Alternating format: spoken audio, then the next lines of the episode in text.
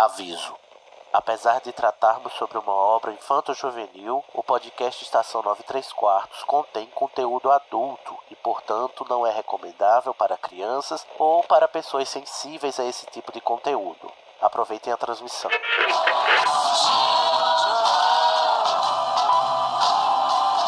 AD chamando, me escutam? Temos um novo boletim do tempo. O raio acertou. Repito, o raio acertou. Isso, como dizem, é a sua viagem. Desculpa, Harry, eu vou ter que deixar você. Dumbledore deve estar querendo. Deve estar querendo me ver. Bom, é, seu trem sai em 10 minutos. A sua passagem. Você poderia embarcar em um trem. E pra onde me levaria? Em frente.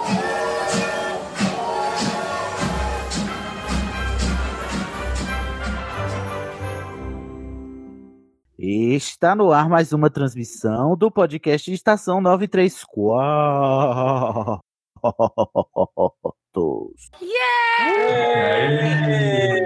Cuidado com a cuca, que a cuca te pega, te pega. Pega daqui, pega de lá. Muita pegação hoje nesse especial de Halloween, o segundo especial de Halloween do Estação. Tudo bom, gente? Sou Sidney Andrade, da Corvinal. E para esse especial de Halloween temos muitas especialidades. Mas primeiro vou apresentar quem tá aqui com a gente. Primeiro, a Grifinória. Legal, não, te dou, não tô te dando mole. Carol Lima. Ai, obrigada, amigo. Você é só legal, né, Carol? Sou só legal, eu juro. Tá bom. Também temos aqui ele que é, colaborou com a pauta de hoje, o Guilherme Debiase Corvino. Oi, gente, tudo bem? Seguinte, já vou adiantando, não tem chupacu nesse episódio. por favor. Por favor. O não. famoso Chupacu não vai aparecer hoje, porque tô passada, tô arrasado. Também aqui comigo temos o Felipe Lima, Ei! que prefere ser chamado de Cavalcante, desculpa, né, amigo? É, eu ia falar isso agora. eu ia falar, é, O que é que você ia falar sobre o Chupacu? não vai ter chupacu, mas eu vou defender a sereia da Praia da Lua. Ah, eu não, I don't know her, mas tudo bem. Qual é a sua casa de Hogwarts? Que eu não, não me recordo. Corvinal. Corvinal. Por enquanto, só azul e vermelho, né? Também temos o Edipo Barreto, o nosso designer Olá. Da Sonserina, né, Edipo? Ai, claro que não, Sidney, pelo amor de Deus, Corvinal, né? Amigo, sua cara é Sonserina. Eu jurava que você era Sonserina naqueles, né? Querendo elogiar, não é ofensa. Tudo bom? Preparado para falar Tudo sobre bem. a caipora? Com certeza. E sobre o ET Bilu também. Nossa, várias figuras folclóricas. Acho que esse tá em outro. em outra área. de estudos. De estudos, né? Em outro nicho. Aham. Como não poderia faltar aqui no nosso especial de Halloween, temos ele sim, o Corvino oficial do Estação, o Pablo de Assis. E Sidney, você tem que se lembrar que se a gente tá gravando sábado à noite, só Ah, dá só Corvinal, porque seu Corvinal não tem vida social. Hoje, Carol, Olha eu que aqui representando a minha casa. Você tem que Olha, Também, Carol não tem vida social. Eu sou Corvinal e tive que cancelar algumas coisas, viu? Ih, mas é isso, Gente, mas é que a Carol é prioridades, tão né? legal que ela é quase uma Gravinal. São as prioridades da Já casa, né? Gravar. Mas pra- Joyce. Pra honrar minha casa, estarei bebendo, é isto. Já- Gente, não tô crendo que o novato de hoje, vocês não vão acreditar. Esse homem aceitou o convite de primeira. Eu estou toda babada. Eu tô emocionadíssimo, porque nada mais, nada menos do que o maior folclorista da internet, da era brasileira, Andrioli Costa, o caçador desse. O caçador Não, pelo amor de Deus. Já ia errar, tá vendo? O colecionador de sacis está aqui conosco, Andrioli. E aí, gente, tudo bem? Fiz o teste aqui, apareceu que eu sou da Corvinal, mas não sou, eu sou um grifinório padrão. Já tá. Ai, eu amo! Eu xingo, eu recuso o chapéu seletor. Olha, mas é, É tem você que escolhe caso. mesmo, amigo. É, o chapéu seletor leva sua, sua vontade em consideração. É por isso que ele não serve para nada, não é mesmo? Como a gente Ou seja, no episódio do chapéu seletor. Tudo bom, Andreoli? Você é folclorista mesmo ou eu menti? É, eu, eu prefiro, assim, particularmente, né, eu prefiro mitólogo, porque o meu doutorado foi todo ali pensado nos estudos do imaginário e do mito, né? E o folclore é uma coisa que eu faço é, paralelamente, né? Eu trabalho, Ah, tá. Trabalho assim, paralelamente fo- com essa esse, que eu chamo de divulgação folclórica, que é sempre tentando valorizar né, a cultura popular brasileira em todos os espaços, inclusive na internet. Arrasou. Eu já vou, inclusive, já já perguntar aí sobre essas diferenças, tá bom? Você já vai ensinar para nós. Mas é, a gente sabe, então você já revelou aqui que todo novato tem direito à sua, à sua ficha corrida. Você já falou aí que é deu Corvinal, mas seu coração é Grifinória, é isso? Exatamente. Mas por que essa, essa negação, amigo? Eu acho que assim, pelo menos deu Corvinal, porque uma coisa que eu, que eu sempre falo aí nas redes sociais e o pessoal discorda de mim é Ah. que todo mundo que se diz sonserino só quer ser diferentão. Ih, Essa é eu amo que já gravando aqui. Ainda bem que não tem nenhum hoje. É que, Pra o, é que o André não sabe que aqui a gente faz cheio de contra Corvinal, né? Não contra. Aliás, Exatamente. contra, contra a, Contra a a, a, Grifinória. a Grifinória, minto. Não contra a Sonserina. Aqui é a Sonserina É. aceitada, mas a, a Grifinória que é a, a Por isso casa que dos toda- passadores de pano. Por isso que toda vez que eles vão me, me apresentar, eles frisam que eu sou uma Grifinória legal. Legal. Apesar de Grifinória é legal. Então, Andreoli, vamos abrir essa sessão aí. Mais um Grifinória gente boa. Ou não, né? A gente Opa. descobre até o final do episódio. Nossa bandeira vai ser vermelha sim. Valha, meu Deus. Sim.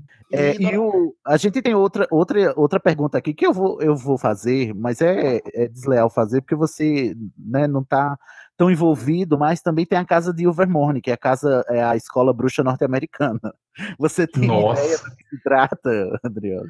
Eu não faço a menor ideia, mas deve ter um coiote aí como símbolo. Ah, não tem. Ih, Não. faltou, inclusive. Mas tem não vários. tem?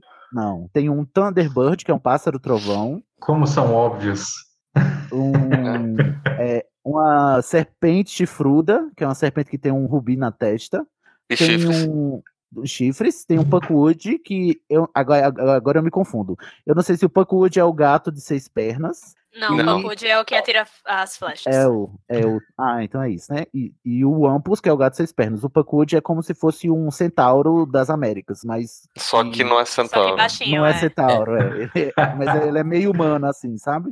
Ele tem consciência. E aí, com qual desses você se identificaria, Adriano? Eu vou no único que eu conheço aí, que é o Thunderbird, porque os outros. É famoso, né, arrasou. esse pássaro. É meu colega nas duas casas. Tamo junto. Dizem que é a Grifinória da, da Ilvermorny, né? Aqui a gente chama carinhosamente de priquito chocado. Então, tá tudo certo. E as casas brasileiras, a gente já tem quais são? Ou é só o Castelo Bruxo? É só Castelo Bruxo. A gente vai falar já já, mas parece que esse sistema de casas só tem nas escolas americanas, americana e britânica. Não tem nas Hum. outras. Segundo os textos do Pottermore, né? E para encerrar aqui seu, sua ficha corrida, Andrioli, é, a gente pergunta sempre qual é o patrono da pessoa, né? Qual é a forma que toma o seu patrono. E eu acho meio óbvio perguntar a sua, não é mesmo? Mas- acho que o, o Pottermore mas não eu iria vou- dar essa resposta. Eu vou dar um, um- um twist. Né? Vocês estão esperando o Saci, mas eu vou de Ah. Matintra, que é o pássaro que dá a forma ao mito do Saci. Matintra. Matinta. A tinta. Matinta Pereira. Tá na, tá na, Ou tá na seja- pauta esse animal? Tá. Estar, não sei. Tá, mas tá um pouquinho diferente lá. Eu sou Ai, que contra a pauta. Mas que massa, então. Mas deu origem ao Saci como é? Me explica aí, André. Posso, posso explicar já? já Pode. não, sei- eu não sei se não tem virada de bloco e tal, então eu vou falar, hein? Não, fala aqui. é, eu tô falando do seu patrono ainda, ainda não começando. Então, beleza. Não, é porque é, tem várias origens para o mito do Saci, né? A gente pode entrar mais a fundo nelas lá adiante, mas uma das origens é um mito ornitólogo, né? A relação com os pássaros. Então, o pássaro que tem um assovio, e esse assovio é, é ligado ao mito do Saci. No norte, a gente tem a Matinta Pereira. No centro-oeste, né, que é a minha terra, a gente tem o peixe frito pavonino. E esses dois são os, os que têm o, o famoso assovio, né, que depois eu posso ensinar para vocês, que é ligado ao assovio do Saci. Maravilhoso. Lacrou demais. Nossa, excelente. Então, gente, vamos virar agora que a gente. Hoje o assunto é, não sei se vocês já notaram, é folclore brasileiro. A gente vai aproveitar o texto e a data, né? Que a gente está na véspera do Halloween, para nosso especial. A gente vai juntar Castelo Bruxo com elementos do folclore brasileiro e fazer, né, como se. Como é que se. Como é que seria se, o- se a gente eh, estudasse lá em Castelo Bruxo e que animais fantásticos a gente encontraria, ou, ou feras, ou seres, enfim, a gente vai tratar disso tudo na pauta. A gente vai associar o, o, o cânone da Rowling com o folclore brasileiro nesse dia de bruxas. Dia do Saci também, né? Dizem. É isso, exatamente. E então vamos lá, vamos começar a pauta. Você sabia que você pode ser um doador do Animagos, a casa do Estação 93 Quartos, do Dose de Polissuco e da Casa Elefante através do PicPay? É fácil. É só entrar em picpay.me barra animagos e escolher o plano. Você pode cancelar seu apoio a qualquer momento. O dinheiro que você doa pra gente é utilizado para trazer cada vez mais conteúdo acessível e de qualidade para vocês. picpay.me barra animagos. Eu sou Harry, Harry Potter. Nossa, você. Você é Harry Potter. Incrível. E eu juro solenemente que não vou fazer nada de bom.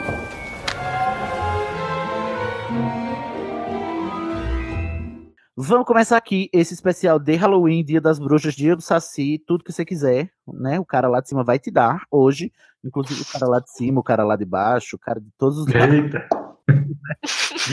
Hoje é véspera de, Halloween e a gente não poderia deixar de fazer nosso especial aqui, né? Apesar, afinal de contas, o Dia das Bruxas é o dia mais importante no mundo bruxo, alguns diriam.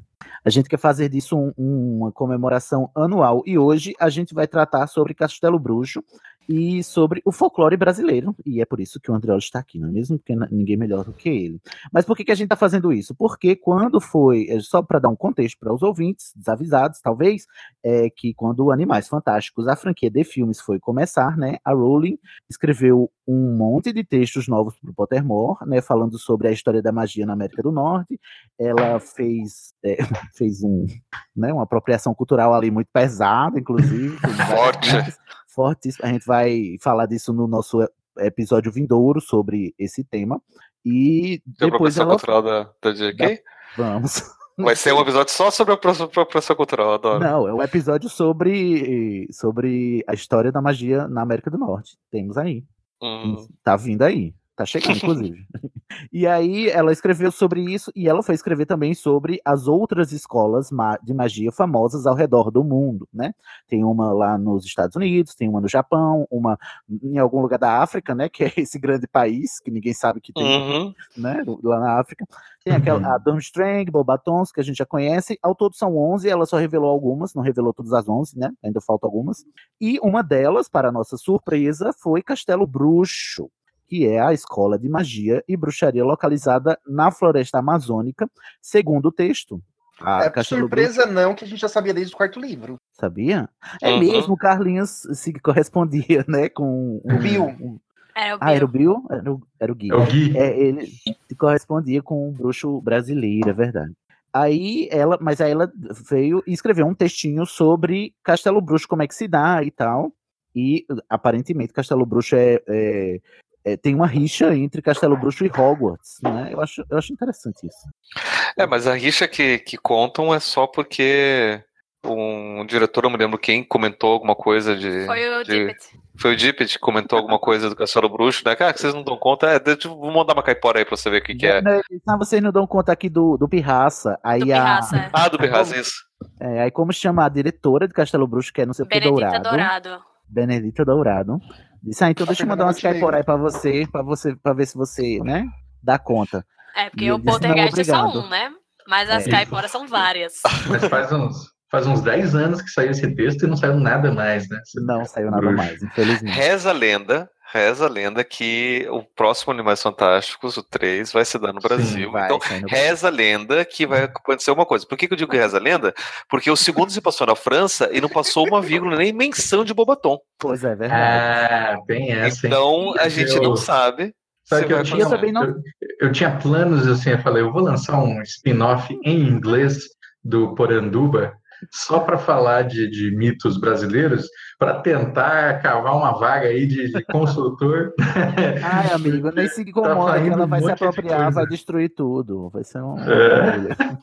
Enfim, mas aí eu também não, não guardo muitas esperanças, porque aparentemente, pelo que deu a entender, o filme vai se passar no Rio de Janeiro, né? Que é um pouco longe da Amazônia, a não ser que eles né, esqueçam esse pequeno detalhe, né? Que o Brasil é um país continental. É, assim, eu não não sei é porque difícil, né? Hollywood, Hollywood gosta de fazer filme na Amazônia, que daí no meio da Amazônia eles querem colocar uma cachoeira, então eles filmam em Foz do Iguaçu. Porque é como se você pegasse ah, o Rio Amazonas, você vira a lei à direita e você cai em Foz. Né? Bem Eu pertinho. acho interessante que vocês estão falando de Foz do Iguaçu, estão falando da Amazônia, mas não falam do, do local onde ficou Castelo Bruxo, que é no meio do Pantanal. É no Pantanal, não é na, é na Amazônia. Não, é na Amazônia, amigo. Na Amazônia. Inclusive, é na. Amazônia porque Castelo Bruxo ela é, é, é a escola de magia da América do Sul inteira, né? Até porque a gente não tem caipora no Pantanal, hein? Nossa, é localizado geograficamente a caipora, é isso?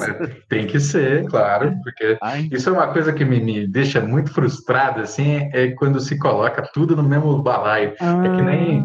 É, é bem cinema mesmo, né? Que nem a gente tem aquele filme lá, O Olhar Estrangeiro, né, da Lúcia Murat, que ela mostra lá que tem um tem filme que o cara sai do Rio de Janeiro, vai andando, ele passa por um batuque que é na Bahia e ele chega em, na virando a esquina na Amazônia. Bem pertinho, né? E, Ah, é então a os mesma coisa também- que o pessoal faz com folclore, e isso me deixa muito puto. Gente, eu acabei de descobrir que eu tô tendo uma alucinação maluca há três anos que, que realmente não fala do Pantanal. Guilherme, por favor, Eu preste pesquisei. atenção. Não é no Pantanal. O Pantanal é aquela novela que tinha a, a- Não, a novela Pantanal da Manchete. Não era no Pantanal. Tinha novela Pantanal, gente, pelo amor de Deus. Sim, passava na. Manchete. O maior sucesso da Manchete. O mais recente tem a, a série do, do Dracon é no Pantanal também, é que saiu na Netflix. Ah, é verdade.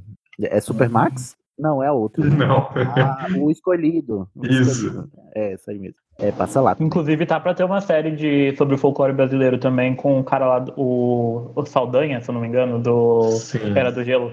Exatamente. É? Cidades Invisíveis também. está sendo dirigida, ou, ou melhor, né? Direção geral do Carlos Saldanha, vai saber se ele vai dirigir realmente mais do que um, dois episódios. Ah, é uma série de animação? Não, é live Não, live action mesmo. Ah, que massa, não sabia. Vai sair aonde isso? Netflix. Netflix. Nossa, Netflix. Folclore Detetive. Bom, vamos seguindo aqui. Andrioli, eu queria começar, né, depois que a gente teve esse parâmetro assim, porque Castelo Bruxo está lá, na Amazônia, o- os, os bruxos usam uns uniformes verde claro, que é para não, não ter insolação, né? E, e diz que o castelo é rodeado por caiporas. É, eu queria já começar te perguntando qual seria o benefício de um castelo protegido por caiporas. Então, gente, é, é, eu achei bem curiosa nessa escolha do caipora, é, porque, e, e principalmente quando faz essa relação né, da bagunça, com ser um, um caipora bagunceiro, tão bagunceiro quanto um pirraça, quanto o pirraça, né? Porque é, no, é, é, é, assim, assim como o Saci é o brincalhão, é o trickster, né, pra gente, sul, sudeste, centro-oeste, no Nordeste, quem ocupa essa figura, quem ocupa esse papel é o caipora. Então, é o caipora que vai pregar peça, é o caipora que vai fazer anarquia, o caipora que muda de forma, ele se, ele se, se, se veste de, é, de animal, de planta. Às vezes, assim, você está andando numa, no meio do mato e tem uma árvore, só que a árvore é o caipora usando uma ilusão. E aí ele vai te enganar, vai te dar um tapa na cara, sabe? Ele é, ele é o grande pregador de peças do Nordeste, né? E foi uma escolha bem interessante ela ter, ela ter colocado justamente ele. Uhum. Eu, eu acho então faria engraçado que tu perguntou qual era o benefício, né? De, de se ter caipora. É, e no texto é mencionado que eles servem para como fosse guardar os jardins e vigiar os alunos. E para os alunos o benefício é máximo, né? Porque imagina, só levar um, um fumo de rolo e presentear o caipora e eles fazem o que eles quiserem. É, exatamente. Sair da A, a moral dos, moral dos mitos de, de proteção, né, é que assim não existe essa relação de posse. né? Então, assim, o curupira não é o, o- ele não é o proprietário da mata, não, o caipora não é, assim como os povos indígenas, da onde de- depreendem esses mitos, também não eram, né? Só que eles eram os protetores. Então, para eu entrar naquela mata, para eu caçar naquela mata, eu tinha que pedir permissão. E pedindo permissão, eu estava é, mostrando que eu reverencio essa mata enquanto algo que não é meu, né? Sim, E reconhecer aí você que, é algo maior do que a sua, a sua vontade própria, né? Também, né? Exatamente. Então você oferecia é, a- o- as oblações, né, que se chama, que são as oferendas, para o caipora, para a curupira. Então, é, no começo eram penas, eram pontas de flecha, eram ah, coisas coloridas, né? E aí depois a gente vai chegando aí no fumo de rolo, que é uma coisa que vem aí da, com os colonizadores e tal. E, e- e mesmo depois que você oferece, você tem que cumprir algumas regras, né? E as regras são as regras do bem-estar, do bem convívio, que é da mata, que é não matar uma fêmea grávida, é, não matar o filhote, coisas assim. Não que caçar fazem além do que todo você sentido. precisa, né? Isso, que fazem todo sentido, né? Porque eh, se você eh, destruir aquela população, como é que você vai comer depois? Então, é, o- os mitos, eles eram reguladores, né? Fadas ambientalistas, né? As caiporas, então. Ou os caiporas. Ex-caiporas. Ou, ou caipora ou a caipora, o que que vocês acham? Eu sempre ouvi a caipora. Depende Eu se também. você assistiu Castelo Catimbu ou não. É o que eu ia falar. Boa, é bom parâmetro. É, é ele ou ela no castelo? É. Uma vez eu perguntei pro meu avô, meu avô é do Ceará, né? Falei, ô seu avô, é a caipora ou é o caipora? É macho ou é fêmea? Aí ele falou, sei lá, rapaz, nunca vi o rabo dele. Bom, vamos neutralizar o gênero para e caipore. Tá bom? É. Inclusive. Então, a moral é que existem os dois, né? Dependendo da região. E, é, às vezes é a caipora, né? Muita, muita gente no Sudeste pensa em a caipora por causa do, do sítio, mas muitas vezes é o caipora mesmo, e aí é o, o- um anão troncudo, forte, for- fortinho, assim, né? Com o cabelo, os pelos acobreados, normalmente é assim que se descreve. Então, o caipora normalmente é um anão troncudo. É, e por outro lado, quando a gente passa do Brasil né, e vai para a Argentina, por exemplo, a gente tem um caipora lá também, só que lá ele é gigante.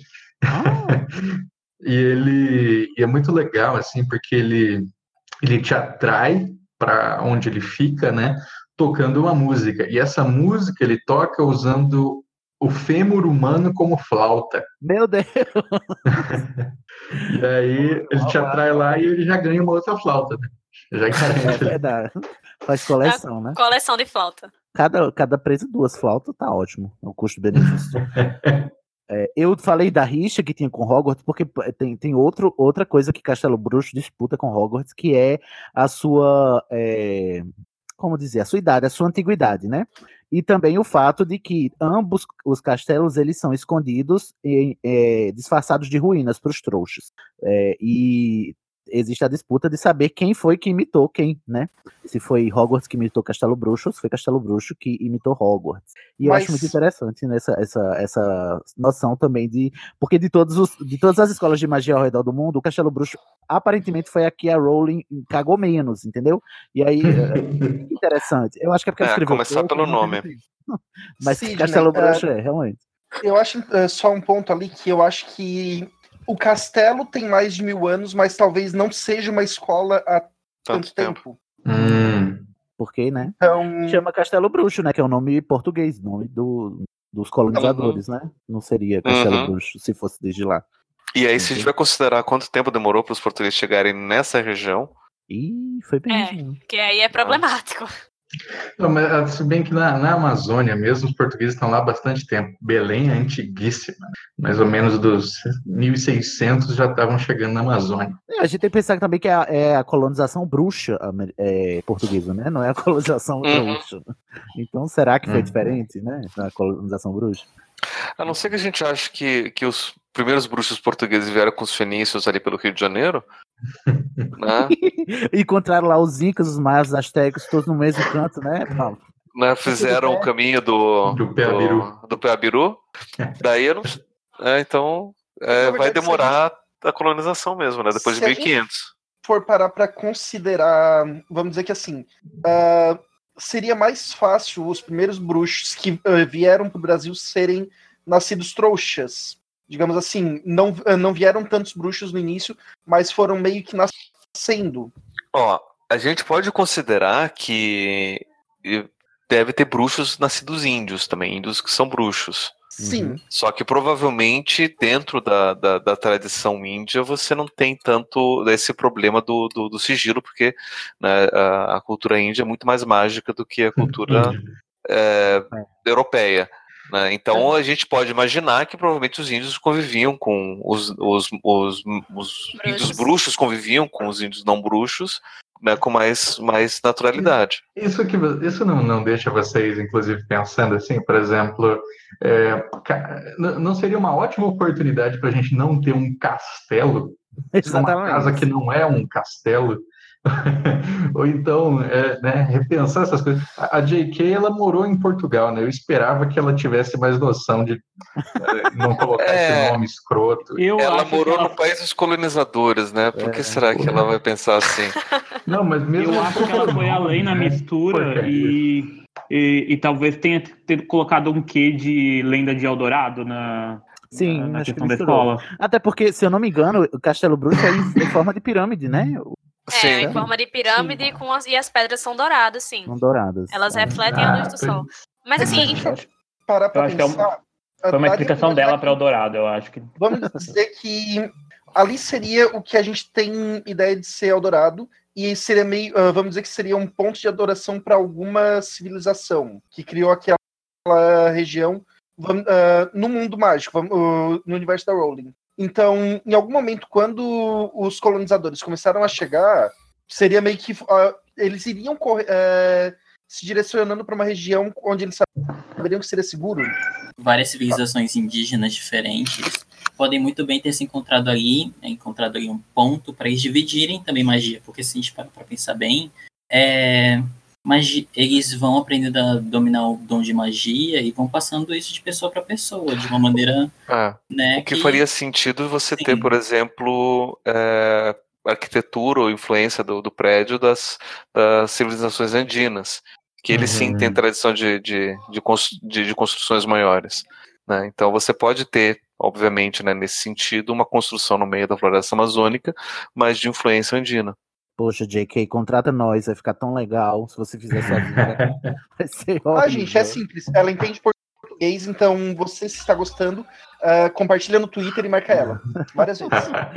Esses, inclusive, quando eu estava fazendo uma falando da arquitetura da escola, eu estava fazendo uma pesquisa para a capa e eu vi uma arte bem interessante em que a pessoa fez é, a pirâmide né, nesse aspecto asteca, inca, sei lá, e colocou como se tivesse tido construções adjacentes com meio rococó, assim, meio ouro preto. Eu achei bem interessante. Olha. Pensar nisso. Os anexos, Como se né, fossem que coisas colocadas depois na, na construção da escola. É, só que faz sentido, né? Sabe o que eu acho Ótimo. que também seria interessante? Começou a chegar os colonizadores, começou a ter o conflito e muitos grupos seguiram para essa região. Só que em algum momento deu uma briga entre os que tinham magia e os que não tinham. Então, meio que os que não tinham foram expulsados, expulsos, e de certa forma a memória deles foi alterada para que eles não tivessem noção ah, direito. Então, eles lembravam de um castelo dourado, e isso meio que daria origem à lenda. Deu a lenda de Eldorado daí, entendi. É. Saquei. É, foi mais Olha, ou menos, Guilherme, acho que isso que eu pense, fiz essa associação também, assim. No- Como se a, se a. J.K. estivesse explicando a lenda de Eldorado de alguma maneira. Tá excelente. É isso, ela dá a entender isso no, no, no próprio texto. Uhum. É interessante. É, eu- a- a- o pessoal acaba tendo que, que lidar, né, com toda essa, com, não só com o Brasil, né, mas com toda essa imaginária do, da América Latina como um todo, né. Então vai acabar, vai acabar bagunçando muito mais países aí, com certeza.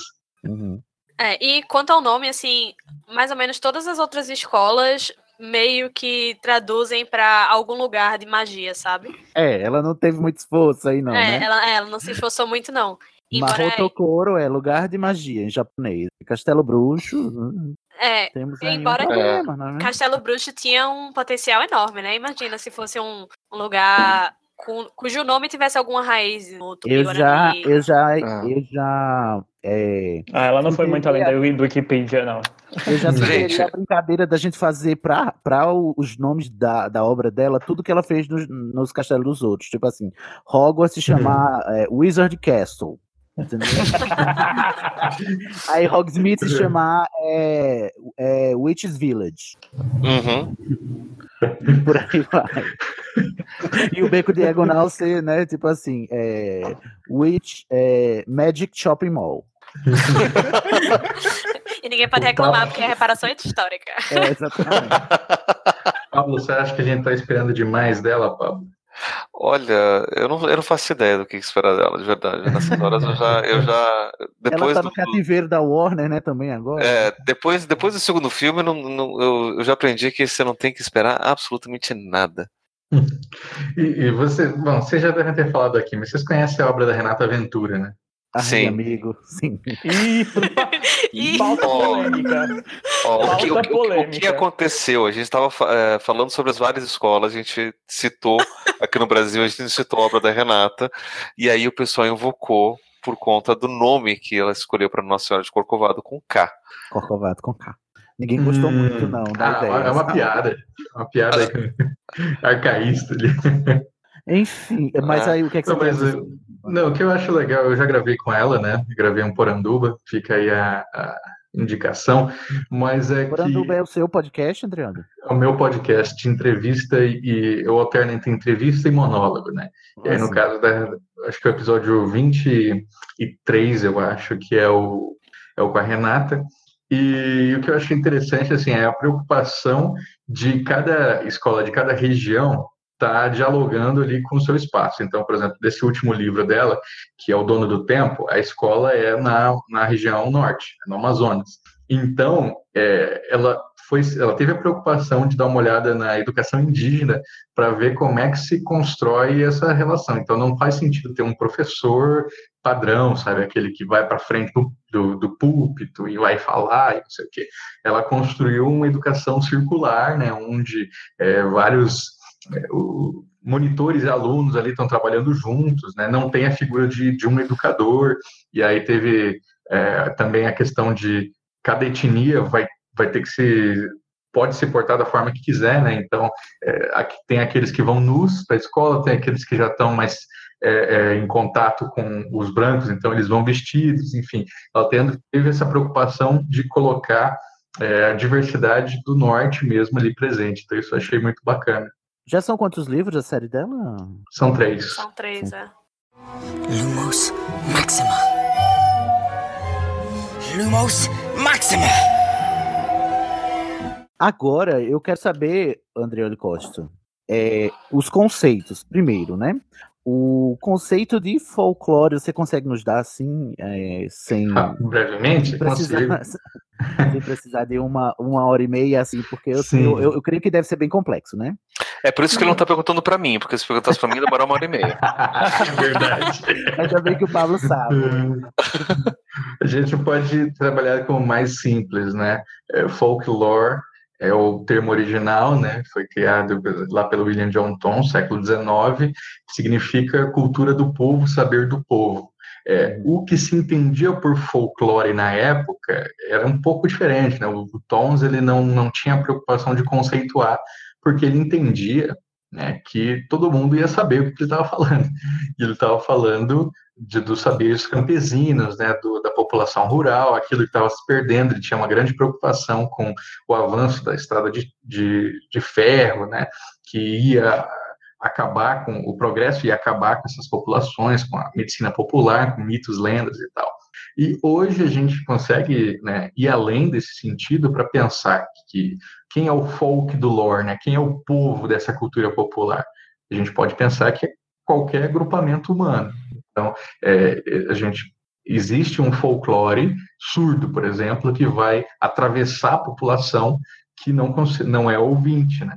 Ah, existe um folclore LGBT. Isso vai estar, por exemplo, na, no Pajubá, né? Que é, é, quando que é aquele uma forma de falar muito peculiar, né? Oi? É um conjunto de termos específicos do, do, do linguajar. Isso, isso é, é, aquela forma de falar muito peculiar que vem muito da influência iorubá e que foi apropriada ali pela comunidade LGBT. Então, assim. Viu, Carol? Kakura, barroca, é tudo pra Isso. Esse é um, é um folclore, é um, fol, é um folclore. A Gretchen porque... seria a nossa figura mitológica maior nesse caso. a Gretchen. É, grande E eu- deusa, eu- né? E por que, que é o folclore? Porque é, o folclore é aquilo que diz respeito sobre modos de sentir, pensar e agir de um povo que caracteriza a sua identidade. Então, assim, a- o que eu, Posso o, o meu prato. Pode, por favor. É, então, em, em que medida o, o, o, é, o conceito de folclore se diferencia do conceito de cultura? É, muita gente faz essa pergunta. É, e é, e é assim, a gente pode pensar que a cultura popular ela é uma cultura identitária, né? Ela vai estar caracterizando e dando identidade a um grupo e está sendo formada a partir da tradição. Então, são esses pilares que a gente tem que ter: é identidade, tradição, né? E, e- e uma, uma das grandes questões é tudo que é popular vem do povo, mas nem tudo que vem do povo pode ser considerado folclórico. Então, por exemplo, cultura de massa, né, o sertanejão universitário, lá, não sei o quê, já vai estar em outro âmbito.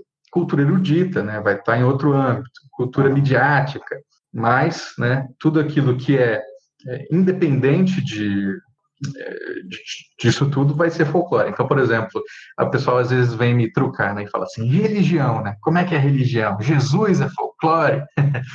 Eu falei, cara, Jesus não é folclore, claro, mas Jesus faz parte de várias histórias folclóricas. Por quê? É, tem história, por exemplo, de é, Jesus, que ele tá, a família sagrada está fugindo é, dos soldados de Herodes, Maria não consegue mais amamentar, e aí ela precisa pedir ajuda. E quem vai ajudar a amamentar Jesus é um gambá, uma gambá fêmea. E é por isso que a gambá fêmea não sofre com as dores do parto, porque ela foi abençoada ali por Maria. Meu Deus. não Você acha que você for lá pro, pro padre, né, ele vai te contar essa história? Jamais. Quem te conta essa história é o povo. né? Sim, Então, assim, entendi. independente do que a igreja falar, independente do que a escola falar, do que o governo falar, o folclore persiste. Porque é, ele é essa tradição, né? De pai Então para seria, filho, de grupo seria grupo. correto afirmar, então, que o folclore é essa cultura, mas que ela não advém de, de, de instituições hegemônicas, como a igreja, como a É. mídia. Ela passa ao largo das instituições. O certo, o mais certo é isso. Isso é, independente da instituição, independente da instituição, o folclore persiste. Ele é, ele é influenciado por elas, claro, né? tanto que religião né, tá aí fazendo mitos da mula sem cabeça, essas coisas todas que a gente conhece. Mas né, não é impossível eu, por exemplo, como um, um- um- um sacerdote, como um governante, eu impedir o povo de viver o seu folclore, porque eles vão arranjar um jeito. Entendi. Nossa, muito interessante. É, a outra pergunta que eu sempre fico é, encucado. Eu já tive. Posso, várias- posso adivinhar a sua pergunta? Vai, eu acho que sabe. É, a difer- a diferença entre folclore e mitologia. Também, é isso também, mas é, principalmente você falou que você é mitólogo de formação, né? E é folclorista por, por prática, né? Assim, Por vocação. por vocação. Por vocação, aí- uma boa. E aí, existe uma diferença entre o folclorismo e a mitologia e outra. Qual é? de- Porque no folclore a gente fala mais em lendas, né? Não se fala tanto em mitos, pelo menos é o termo que se usa. E aí, existe uma diferença entre o mito e a lenda?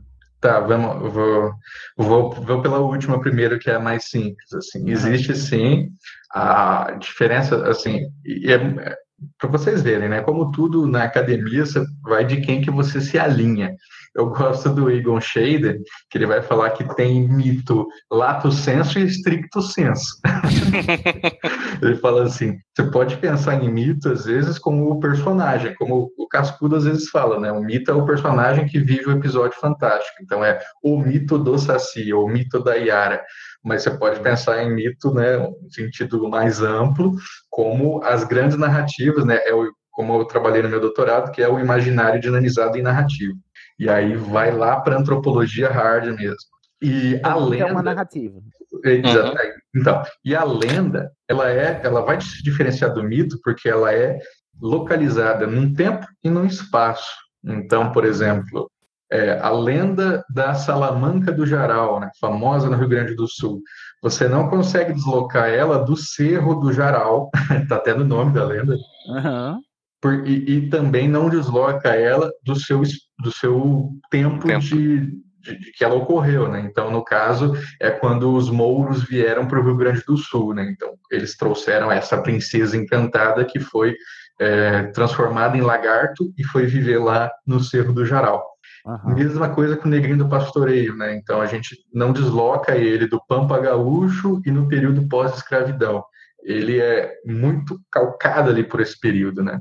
Agora, diferente do Saci, eu tenho Saci na minha terra, eu tenho Saci no, no, em São Paulo, tenho Saci não sei aonde. Então, assim, os mitos, eles têm essa universalidade, né?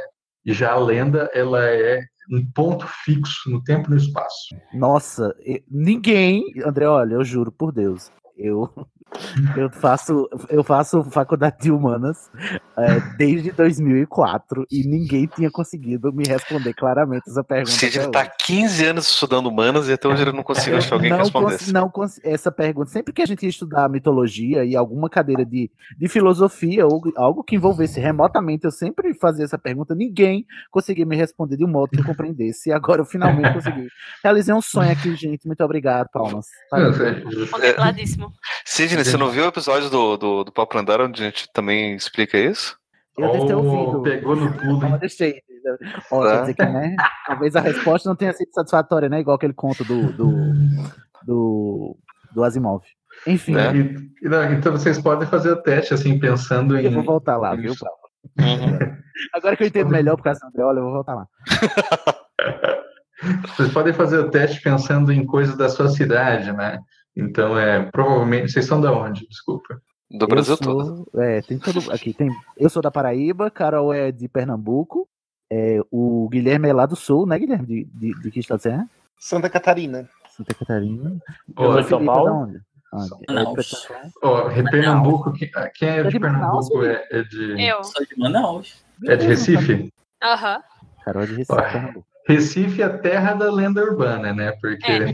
Tem, tem até um tour que se faz, que é visitando os lugares mais, ah, digamos, mal assombrados daqui. Isso. E, e, e isso tem tudo a ver, assim, por exemplo, é, o turismo, né? Ele vai te. Eu, eu falo sempre assim, a lenda ela é aquilo que pode é, ser o, o gatilho para você conhecer a sua cidade. Porque a lenda, como ela está calcada num, num tempo, você tem que estudar a história. E no espaço, você tem que ir lá onde a lenda ocorreu.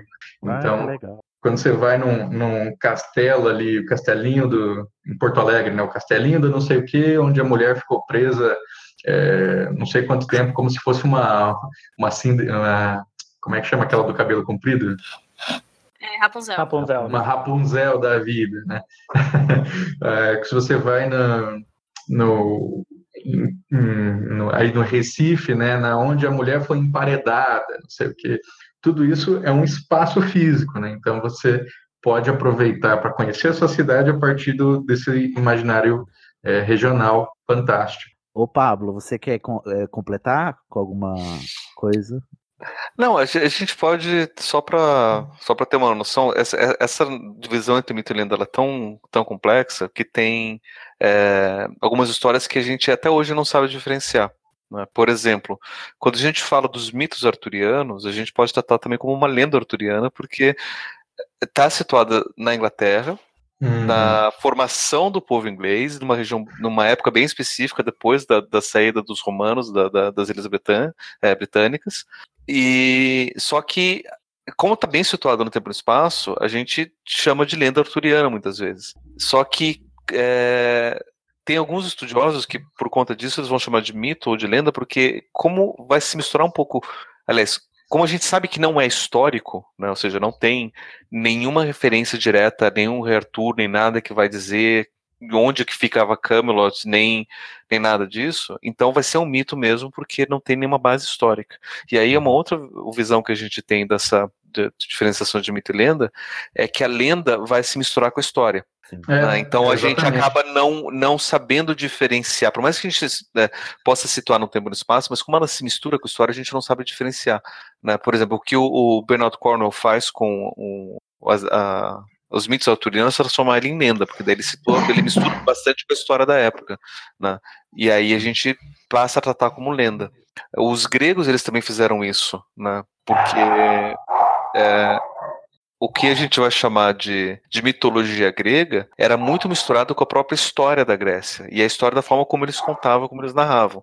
O Exildo, que foi o primeiro historiador, ele não só escrevia a história dos acontecimentos e das guerras e dos povos locais, mas ele também acabou contando a história dos deuses e dos e, e de outros mitos e misturava tudo.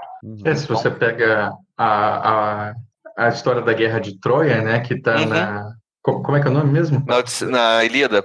Na Ilíada, você tem ali, na verdade, é, o conflito entre os deuses do, do Oriente, né, que estavam chegando ali, que era Apolo, Afrodite e tal, contra os deuses que já estavam estabelecidos. Então, se a gente for entender para além da, da narrativa mesmo, como algo né, fabuloso ali que está acontecendo, a gente está vendo uma disputa cultural mesmo entre, é, entre defensores dos seus deuses e, defen- e esses deuses representando territórios que estavam avançando na colonização.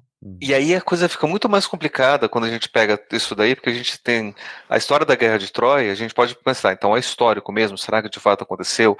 E daí a gente tem lá toda a pesquisa arqueológica que encontrou ali onde poderia ter sido a cidade de Troia, que descobre que existiram várias cidades, uma construindo em cima da outra, e tem tudo isso acontecido. Então pode ter acontecido de fato uma guerra nesse sentido, que, se, que inspirou a história, que depois foi contada por Homero, se é que Homero de fato existiu ou não.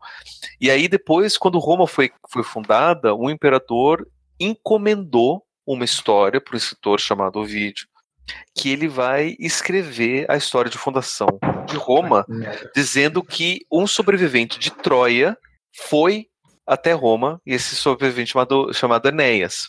Uhum. né, o nome dele é Enéas. E.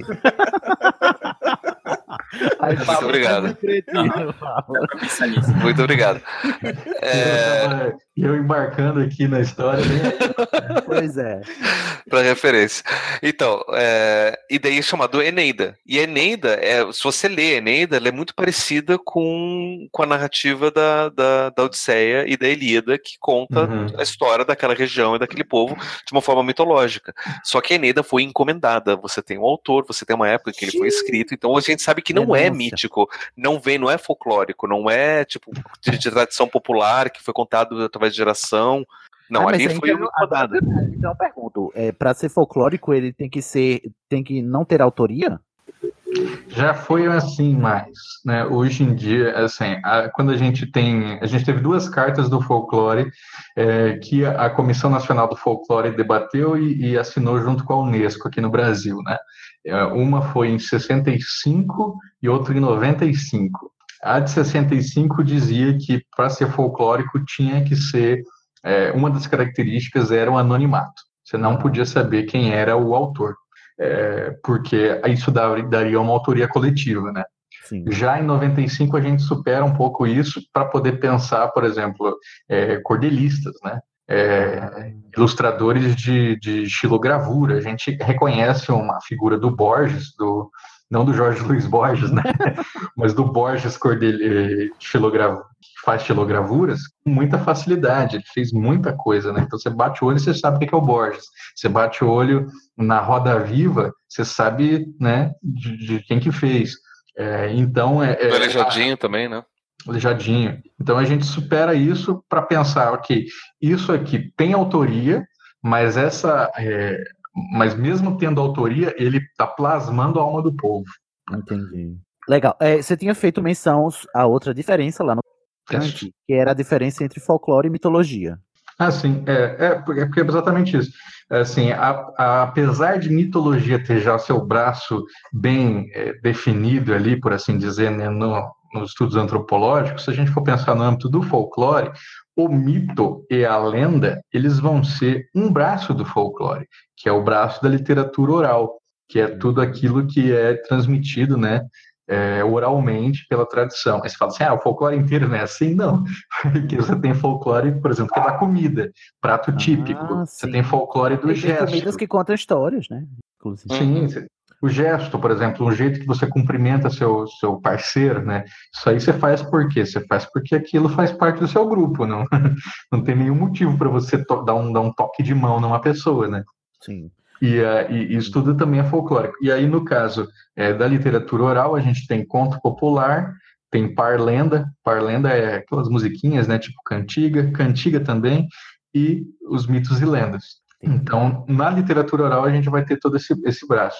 Eu me especializei em pensar o mito, né, e aí eu faço entrecruzamentos entre o estudo do folclore e é, o antropológico, porque é, é, o que mais me interessava, né, porque é entender que pelo mito a gente consegue fazer leituras do mundo, que é, eu faço muitos testes assim no meu outro podcast, né, que foi o primeiro que eu fiz, que foi o Popularium. Uhum. No Popularium eu estou lá mostrando que é, quando a gente fala de saci, a gente não está falando de saci, a gente está falando de nós, está né? Tá falando do, do, do, do, de como é que a gente lida com o mundo. Né? A mesma coisa negrinho do pastoreio.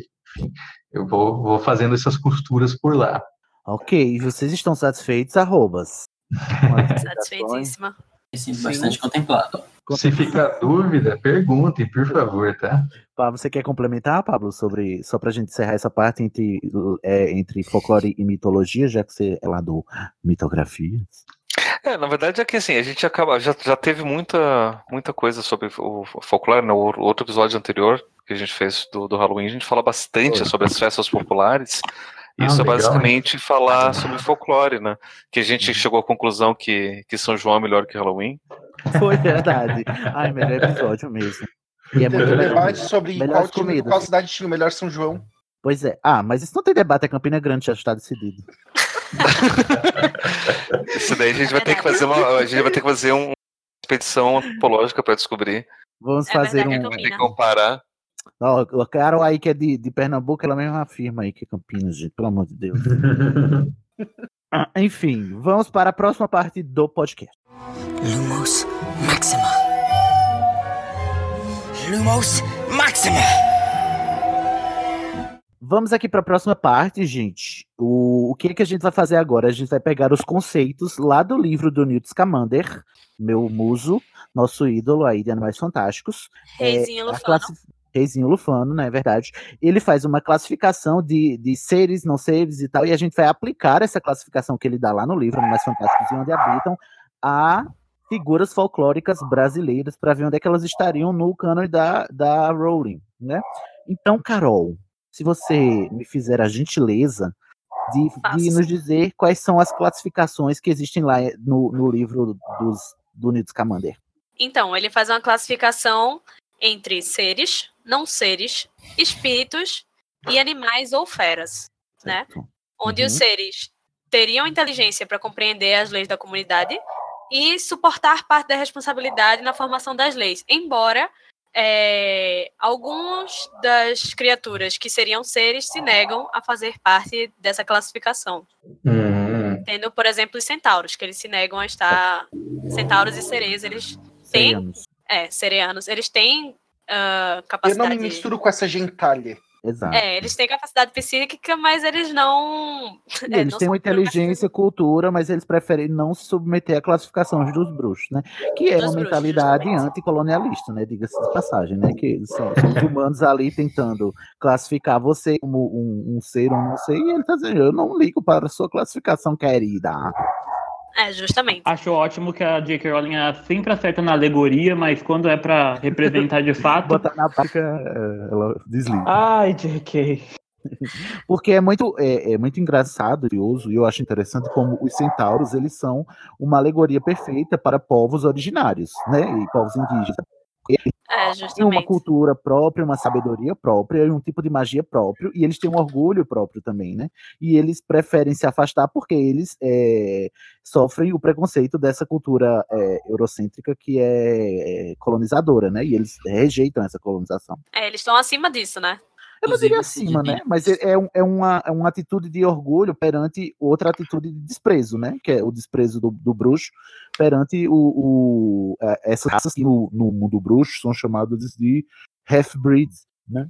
É, que seriam os mestiços, né? Mestiços, né? Eu não sei como se traduz em, em português, mas são os, mei, os meios tipos, né? As meias raças, né? E aí é, os bruxos eles têm essa, essa atitude arrogante e tal, e, e se, se, é, se manifesta também na classificação do Newt, né? Isso. Logo depois dos seres, a gente tem os não seres, que uhum. seriam os espíritos mágicos formados a partir de emoções humanas. Eu acho isso maravilhoso. Não É, seres, né? Eu tinha achado que os não seres eles eram mais, pelos exemplos ali, né? Eles eram todos todos malignos, mas não necessariamente, né? Não, Não, não necessariamente. porque o pirraça é um não ser, né? É um É, ele é poltergeist. só um, um trickster. Ele é um É, que- chaotic neutro, né? Vamos dizer. Ele É, ele é um caótico. É um caótico. É um caótico caótico.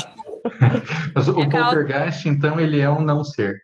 Ele é um É. não ser. Porque, ao contrário do, do que vai vir a seguir, que são os espíritos, né? O, o poltergeist ele não foi um bruxo que viveu, né? Ele simplesmente surgiu do, da mentalidade ali de Hogwarts e, e, ele é um poltergeist porque, tipo assim, muitos alunos fazendo bagunça e tal, aí o, o instalou, né? E acabou eh, se corporificando no, na, num poltergeist.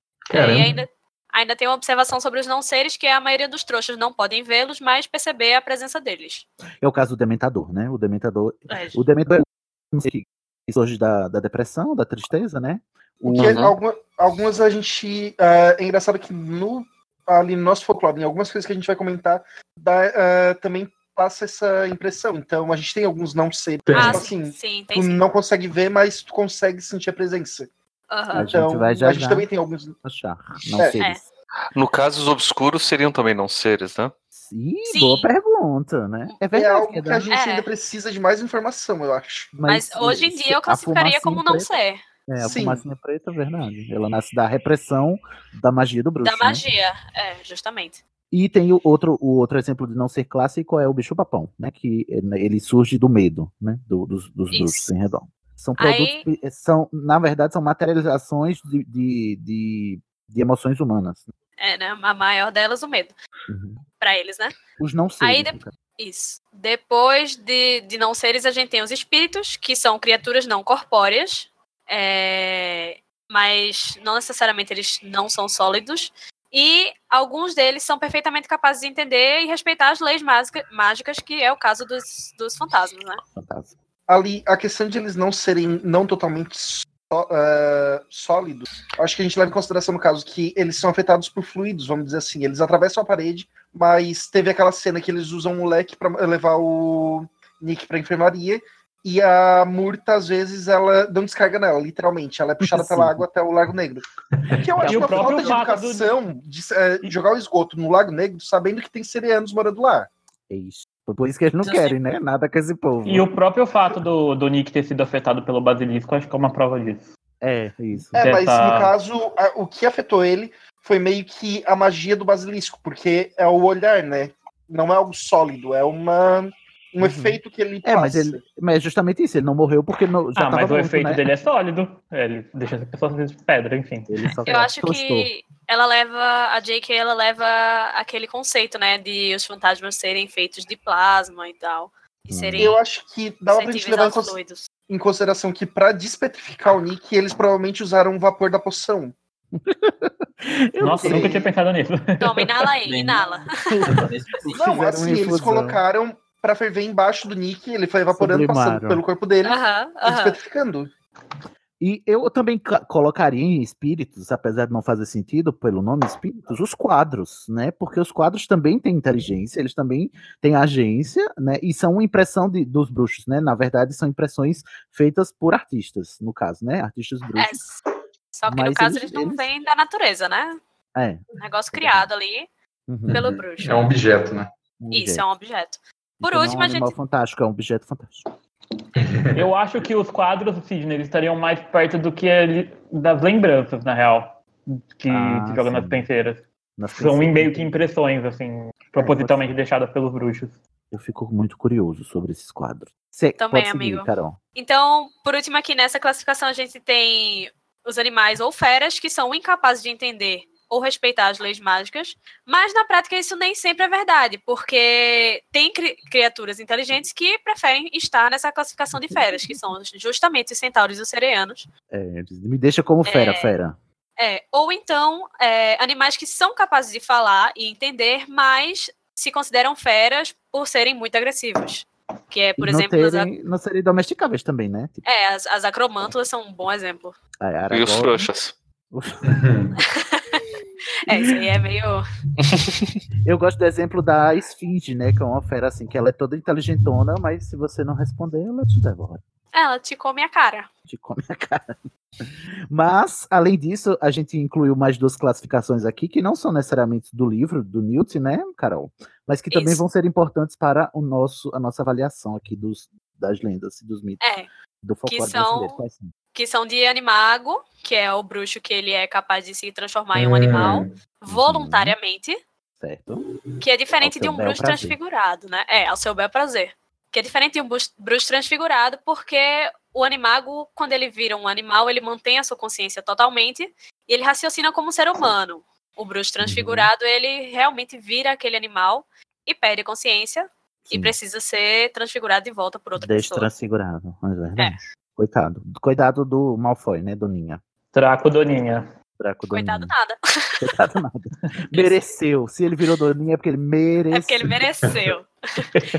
e a gente tem também o Maledictus, Maledictus, né? Que é uma mulher que carrega uma maldição de sangue, que dá a ela uma habilidade de se transformar em uma criatura, ao bel prazer também, mas um dia ela vai se transformar naquele animal e não vai conseguir retornar.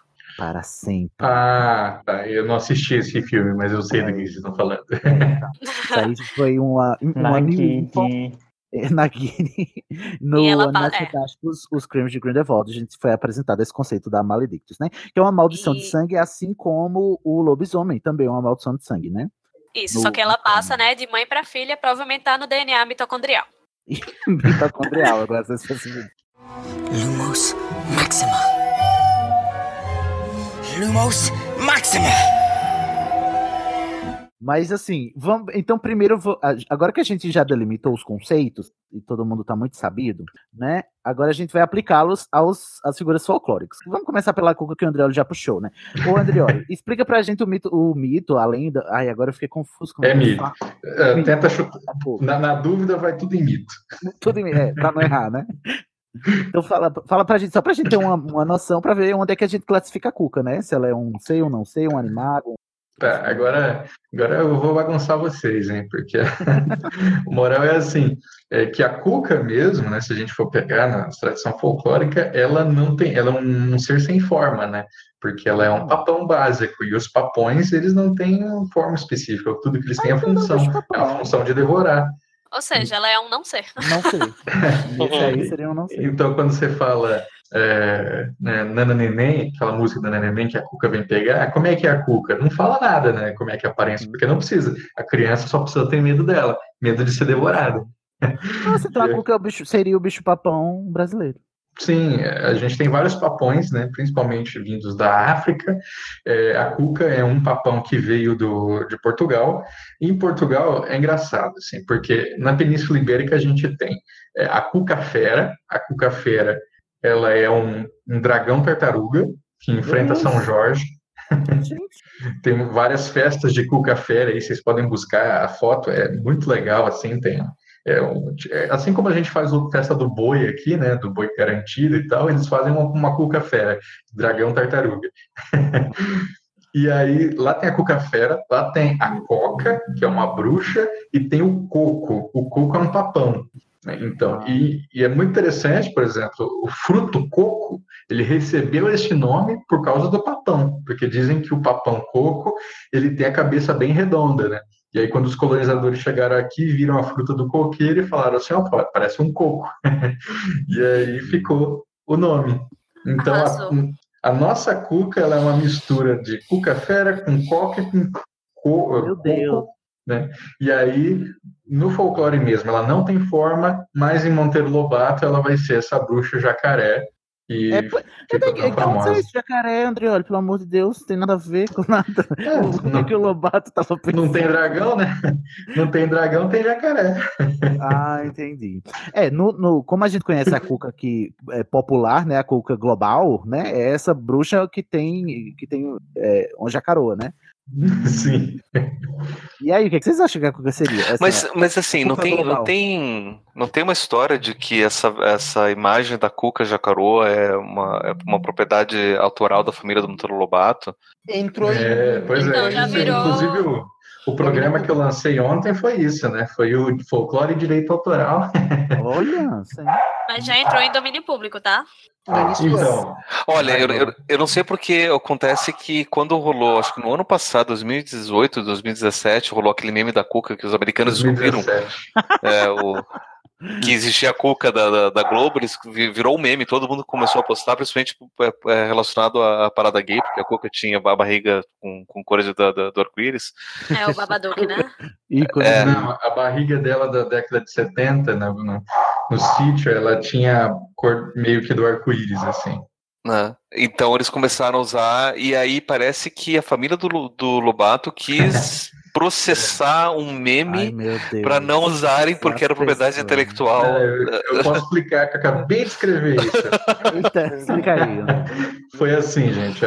É, a Cuca Jacaré, a primeira. é Eu até mandei a foto para vocês, né? A primeira vez que se desenha a Cuca Jacaré foi o Augustus, foi para a capa do livro do Saci em 1948.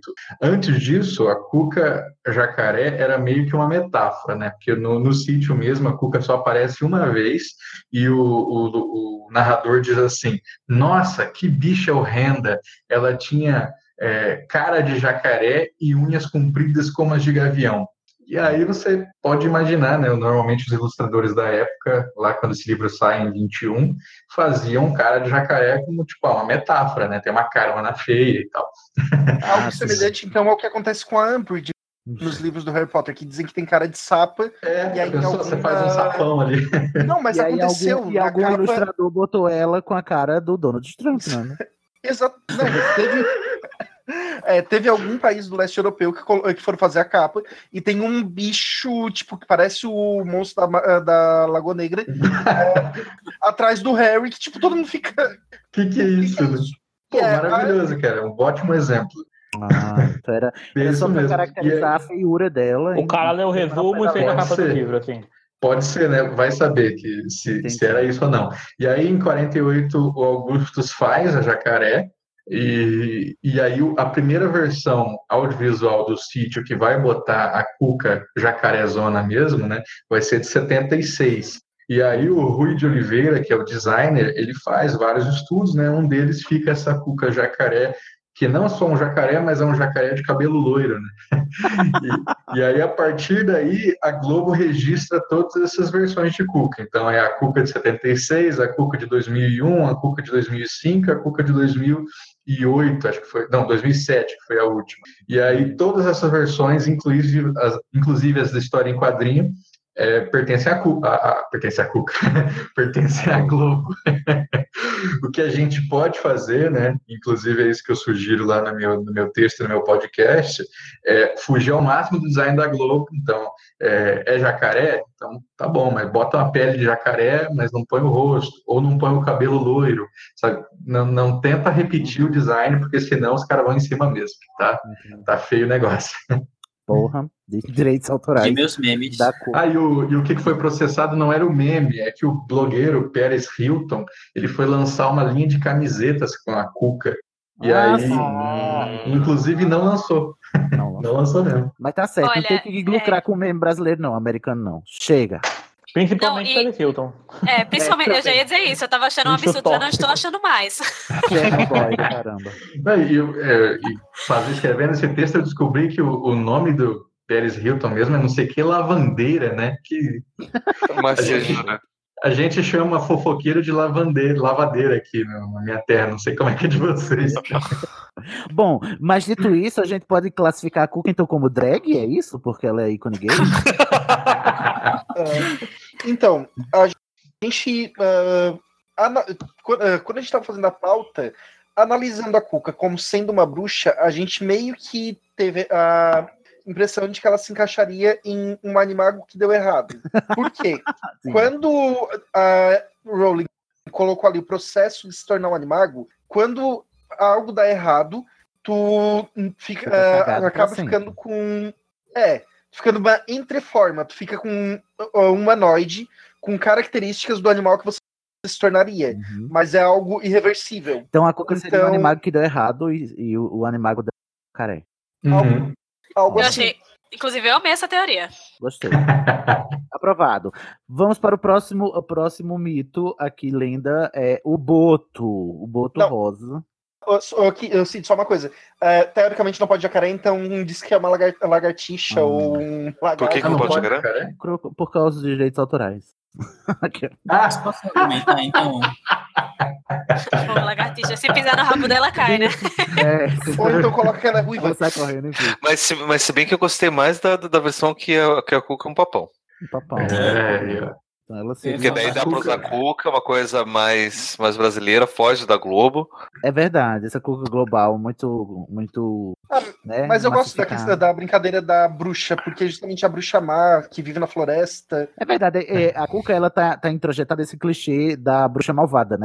Que na verdade é- é- é- era muito comum antes da Rowling subverter, né? Que assim, todo, todo vilão era a, era a bruxa, né? Toda vilã, Uhum. no caso, né? Bom, vamos passar para o Boto. O Boto, esse homem lixo, boy tóxico, que vem Parado. parado. Ô, Adriano, você quer contar o, o mito do Boto? Posso contar. O do do Boto é bem clássico, assim, porque até porque ele não tem um mito de origem, né? Engraçado isso. Ele não. é, ele é só um- é isso aí mesmo, né? O Boto rosa, toda noite de lua cheia, ele se transforma é, num Boto homem, né? Então ele assume uma forma humana, sendo que os peixes formam a roupa dele, né? então é os cascudos formam um sapato, não sei o que forma a calça, e aí o um, aí vem, normalmente ele usa uma bengala também, e a raia que vai formar o seu chapéu. E aí o chapéu do boto, ele, ele usa para esconder o furo né, na nuca que todo cetáceo tem, né, golfinhos, baleias, boto, inclusive. É, e aí a única parte dele que ele não consegue transformar de volta, transformar de volta não, transformar em, em parte humana, né? Fica aquele índice ali de que ele é um, um- um ser animal. E quando ele se transforma em homem, ele tem grandes poderes é, de sedução. Então, se ele olha para uma mulher, essa mulher ela cai imediatamente apaixonada por ele e ele costuma então é, seduzir e estuprar, e engravidar mulheres é, e depois abandonar, né? Então, por isso fica muito famosa a história dos filhos do Boto. É o famoso Chernobyl, né? Chernobyl, pesadíssimo. Eu fico imaginando ele na cena lá e ele, ele tendo que segurar o chapéu pra não, não, disfarce- não, não não desmanchar o disfarce, entendeu? Mas acho legal, é, é, acho, isso é uma lenda é, amazonense, mito. né? Um mito amazonense, não é isso? É um mito porque ele circula, né? Ele tá ali todo todo o norte vai ter histórias de boto. né? Então não é não é fixo nem de um Ah, tempo tá nem de, um- é, nem de um tempo nem de um lugar. E pensa assim, o tempo do boto é qualquer tempo, né? Inclusive hoje a gente tem a história de boto ainda. E é usado pra meio que explicar filhos é, sem pais, né? É, Isso, e tem, e tem aí o pessoal fala assim, ah, só o boto, não, tem muito, muito mito é, que engravida mulheres, né? Seja, não, a gente não precisa nem ir lá pro, pro clássico Zeus, né, Pablo? Eita porra. Deus A gente também. pode, tem, tem Tem Saci que engravida mulher, tem vários, vários mitos que fazem isso. Os, os hebreus eles tinham uma é, do- dois, du- duas criaturas diferentes que, que eram cri- criaturas sexualizadas. É. Eram os íncubos e os súcubos. Ah, É, eu os achei que você íncubos eram fazer uma piada com, com Espírito Santo. assim. Ah, não, essa daí. Não, essa, essa, essa, essa, essa piada. Se quiserem, depois eu conto uma piada do Espírito Santo que é, que é engraçado. Queremos heresia, sim, queremos sim. Muita heresia. Tá. Eu Vocês querem que eu conte agora ou conto depois? Conta agora. Agora é Conta agora. Reza que a lenda aqui, né? São Pedro tava lá cuidando do- dos portões do céu.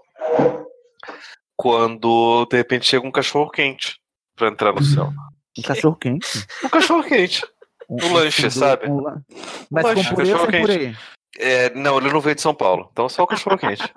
Normal. um E cachorro aí ele quente olhando decente. assim, tipo, cachorro quente? O que, que tá fazendo cachorro? Alguém pediu iFood? O que, que cachorro quente tá fazendo aqui? E ele procura ali na- na- no livro da vida, cachorro quente, cachorro quente. Ué, que cachorro quente quer entrar aqui no céu? Eu falei, ah, vou perguntar pro chefe. Ele chama Hum. Jesus. Jesus, tem um cachorro quente aqui. Fala, ninguém pediu cachorro quente. Não, sei, mas ele quer entrar no céu. O quê? Ele foi lá, viu cachorro quente. Cachorro, que cachorro quente vai fazer entrar no céu? Cachorro, que cachorro, não faz sentido o cachorro quente estar aqui no céu. É, Pois é, né? Você não sabe também? Eu não sei.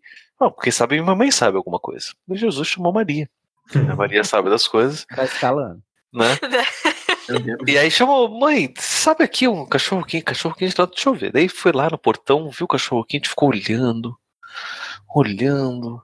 Falei, mãe, você sabe de alguma coisa? Falei, olha, filho, se não fosse pelo pão, podia jurar que era Espírito Santo. Vá. Nossa! Nossa, que pesado. Nossa, o editor corta fora isso aí.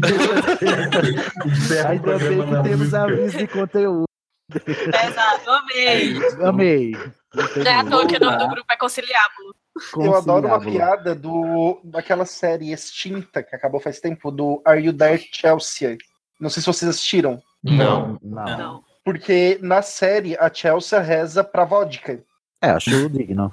E aí, Acho no caso, a irmã dela, que é muito religiosa, diz assim: não, mas a, a vodka não é Deus. E, a irmã dela, e aí ela vira pra irmã e fala: por quê? Ambos são, ah, são transparentes e explicam gravidez não planejada. Justo. É, é apenas coerente, não é mesmo? Voltando aqui para o Boto, gente. O Boto seria mercado do Boto. O Boto ficou aqui na pior, não é mesmo? O, Bo, o Boto claramente seria um animago, né? Então tá meio que claro aqui, porque ele muda de. Não só um animago, como um estuprador em série que age nas noites de lua cheia. É, não, a parte criminal a gente deixa. É. Aí, o, coisa É interessante do Boto que eu acho que é legal comentar, né? Porque assim, eu, eu falei que não tem um- um- uma história de origem para esse Boto, né, que se transforma em homem, mas tem a história de como é que surgiu o primeiro Boto, né? o primeiro casal de Botos, Boto macho e Boto fêmea, foi? que é, é, é, inclu- que inclusive é, é uma constante, né, em histórias de povos ameríndios, que são histórias de, é, de zoofilia.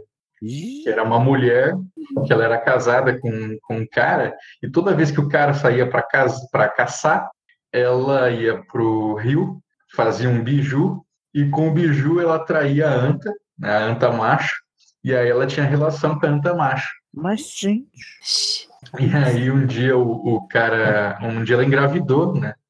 Da anta? Da, da anta, e o marido descobriu, foi lá e, e matou a anta, esquartejou a anta e serviu para ela comer. Meu Deus. E aí ela ficou tão triste que ela se jogou no rio e morreu, né? Não morreu, assim, se transformou, né? Então, quando ela ela mergulha, ela retorna, né? E aí ela se transformou no boto fêmea e o filho dela nasceu e se transforma no boto macho. E aí por quê? É por isso que dizem que o boto macho, ele tem o falo como o da anta e a bota fêmea tem a, a vagina como o da mulher. Gente, Mas, assim, tô anatomicamente isso faz sentido? Anatomicamente, faz sentido. Ah, entendi. Pra explicar a anatomia dos botos. Esse- Isso, e aí a anta, ela é o grande, a grande mito da sexualidade indígena, né? Ela é, É muito mesmo? Tô potente. chocado. É, é, tanto que tem a. Quem aí é do. Não, não vou nem falar essa bobeira. Do norte, fala. Fala, Miriam, cadê tua voz? Oi, testando? Pode, pode Oi? falar, Adriano. Não, e aí é aquela música famosa, né, aquela paródia que é o De que me adianta ter um pau de anta. Ai, sério. Essa eu não É uma conheço. música. Eu não conheço. Vocês não conhecem? Não. É o De que me adianta viver na cidade, né? Se a felicidade Ah. não me acompanhar. Aí vai. Versão. Que vai adiantar, verdade. não pode adiantar. Não tem. Exatamente. Não adianta. Inclusive, não adianta ter um pau de anta se você não se mexe, né, querido? Essa é a música mesmo. Que me adianta ter um pau de anta se na hora H o bicho não levanta. Aí, tá vendo? A o folclore brasileiro também dizendo que o que importa não é o tamanho da varinha, é a magia que ela faz, não é mesmo? Ô, Carol, qual é o próximo. Não, o próximo? Calma, tem só uma. é, eu fico imaginando o primeiro ano que chegou uma leva anormal de alunos nascidos trouxas, dizendo que é filho de boto. Lá em Castelo Bruxo. Na- em Castelo Bruxo. Com certeza Deve ele tem ter. ali uma, um, um lastro mágico muito mais forte, né? Órfão de pai, aí tá lá escrito Boto. Ah, e aí tem mais uma coisa que é, é é, acho que é legal, né? Porque as pessoas costumam me perguntar assim, André, olha, tem só um boto ou tem vários botos mágicos, assim, né? Aí a, a regra é mais ou menos essa. Se é mito, tem vários. Se é lenda, tem um. Então é é Leguinho do Pastoreio, um. Aí boto, vários. Vários. André, olha, Chama voz. Me, me lembre, no, no episódio que você gravou, você falou sobre o boto, você tinha comentado sobre uma versão que criaram de um boto LGBT, né? Fui eu. Foi você que criou, né? É, eu que Afinal, ele é rosa, não é mesmo? Eu fiz um boto que ele se transformava, ele é um bolo, boto não binário, né? Um encontro que ele se transformava tanto em homem quanto em mulher, dependendo de quem que ele queria seduzir. Ai, Arrasou. amo. E ficou bem legal porque um, uma, uma, assim, uma pessoa não binária, né? É, que estava fazendo teatro na época, ele pediu para adaptar o conto lá em, no interior de São Paulo. Ele mandou uma foto dele de, de, de boto, ficou muito legal. Bote, bote. Bote. Amei, amei, Andrioli. Eu consigo ver esse boto em True Blood, não sei porquê. É, né? Pra Ai, que esse arrasou. patriarcado aí? Próximo, próximo mito, Carol, qual é? A mula sem cabeça. Ixi, Marcela, agora a rixa vai começar. O André, é porque diz que esse, esse mito aí é mito, é lenda, é mito, né? Mito. Não, é joga mito. no mito, joga no mito. Joga no- Aí, André, conta pra gente o mito da mula. O mito da mula é bem interessante. Vamos fazer um teste com vocês. Assim. É, a, a mula, a gente sabe, é uma mulher que foi amaldiçoada. Né? Ela foi amaldiçoada por quê? Dormiu com o padre. Ou casou com o padre. O que mais? Ela... Pra mim é isso. É isso, eu também achava que ela fez safadeza com o padre. Sendo que, na verdade, ela foi culpabilizada porque o padre quem fez é contra a vontade dela. É, exatamente. Então, da culpabilização da vítima, é isso? A, a- o... É tipo a medusa, então, né? É, e quanto, para vocês verem, assim, né? Eu já fiz, é, eu sempre costumo abrir, assim, quando eu vou falar para ensino médio, é, as primeiras coisas que eu. Ah, meu cachorro, peraí. Um animago latino. É, deixa eu ver se ele parou. Quase. Bom, Filho, fica quieto. Sempre que eu vou falar para ensino médio, né, eu começo falando da mula sem cabeça, porque essa é muito clássico e muita gente se identifica, né? Que é assim, é, a versão mais frequente diz que é uma mulher que foi amaldiçoada por ter tido relação com um padre. Mas, é, quando a gente vai, especialmente ali em Minas Gerais, né, e pega os registros antigos de, de mito de mula, a gente tem outras versões, que são é, a mulher que ela se deitou com o pai, com o padrinho e com o compadre. Nossa, E- é todo com o mesmo radical, né? É, exatamente. Aí você vê o mesmo radical que é o pater, né? Uhum. Que é o é padre, pai, compadre, padrinho. E aí eu sempre falo o seguinte, falo, quem é que, que uma, uma menina que ela se deita com o pai, ela não tá, né, tendo uma relação com o pai, ela está sendo abusada pelo pai, está sendo abusada pelo padrinho. É, então, ela ainda é, é ainda pior do que a princípio pareceria, né? Realmente é um mito que é muito muito misógino, né? Muito machista e que a mulher então ela é amaldiçoada e assim com o homem raramente acontece alguma coisa. Por exemplo, o padre que tem é, para que o padre não sofra nenhuma consequência, por exemplo, ele tem que amaldiçoar a mulher na missa durante sete missas seguidas. Isso é preciso.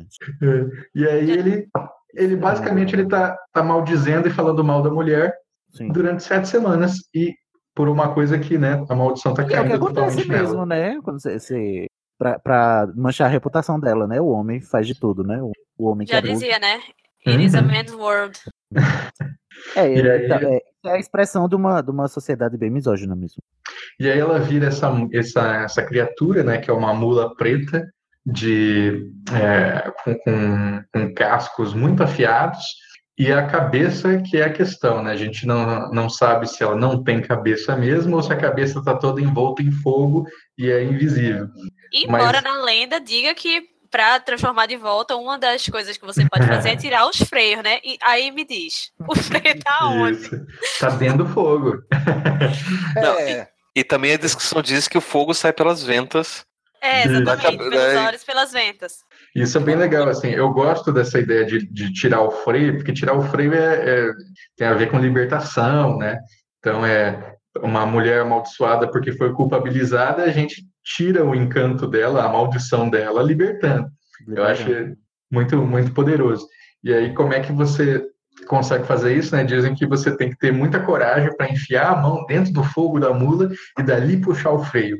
E aí, tá- vocês verem como é, é um trabalho que não é fácil, né? Não é todo mundo então- que está disposto. É, ou então derramar uma gota de sangue, né, dela, sequer. É, é isso aí.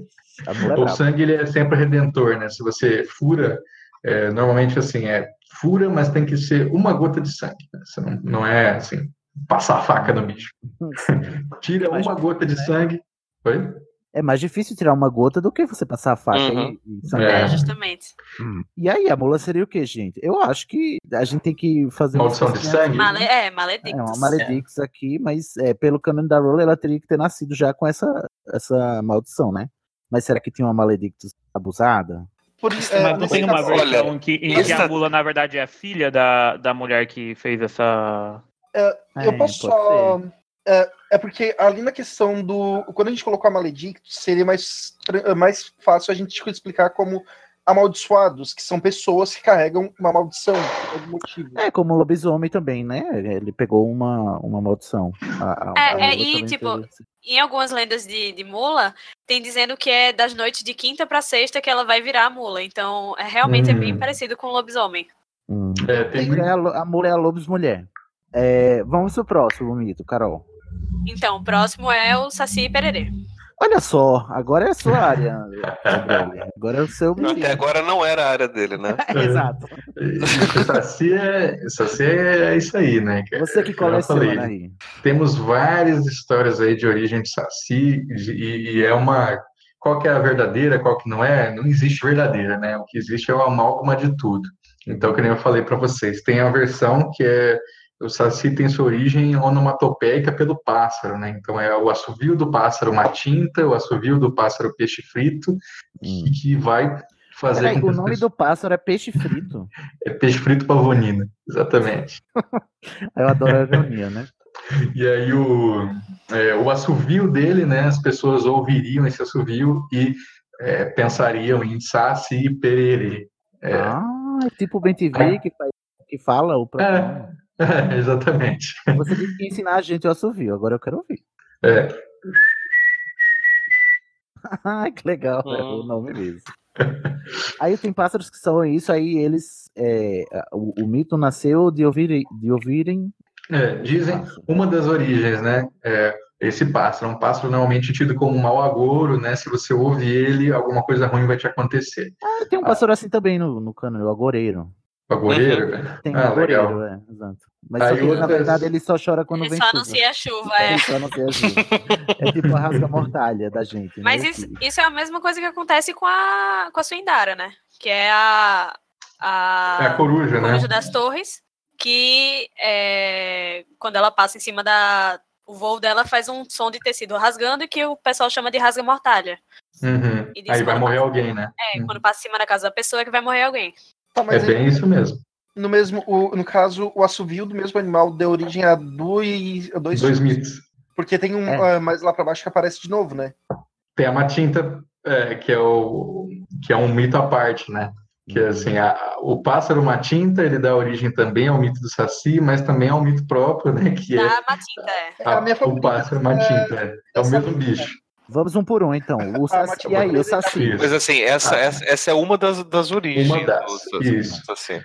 É, isso é uma das. Aí temos outras, né? Outras que são, por exemplo, a da, da tríplice cultura, né? Então, é, Uhum. tínhamos aqui no, no sul do Brasil o Jacitia Terê, que é um duende guarani que é, protegia as matas, né? E sequestrava crianças e levava para o mato. O Jacitia Terê, ele sofre a influência dos duendes europeus e dos orixás africanos e vai né, dar origem ao Saci como a gente conhece. Isso é, dos orixás africanos, Ossain, Aroni e Exu, ele vai pegar o assovio, porque o, assu- o dono do assovio é Exu, ele vai pegar o cachimbo, ele vai pegar a perna única, que é, é característica de Aroni, e a sua, é, o seu conhecimento de ervas também vai vir da África. E dos europeus, né, que são os duendes de casa, os duendes domésticos, que somem com coisa da sua casa, que vão, vão mexer na. né, vão fazer você perder pé de meia e tal. Vai dar no, headset, no headphone? Isso, é o que são os O plug do trasgos. seu USB. Aham. Exatamente. Que aí vai vir os trasgos, né? O fradinho da mão furada, que é um muito específico, que ele tem um buraco na mão, pesadelo.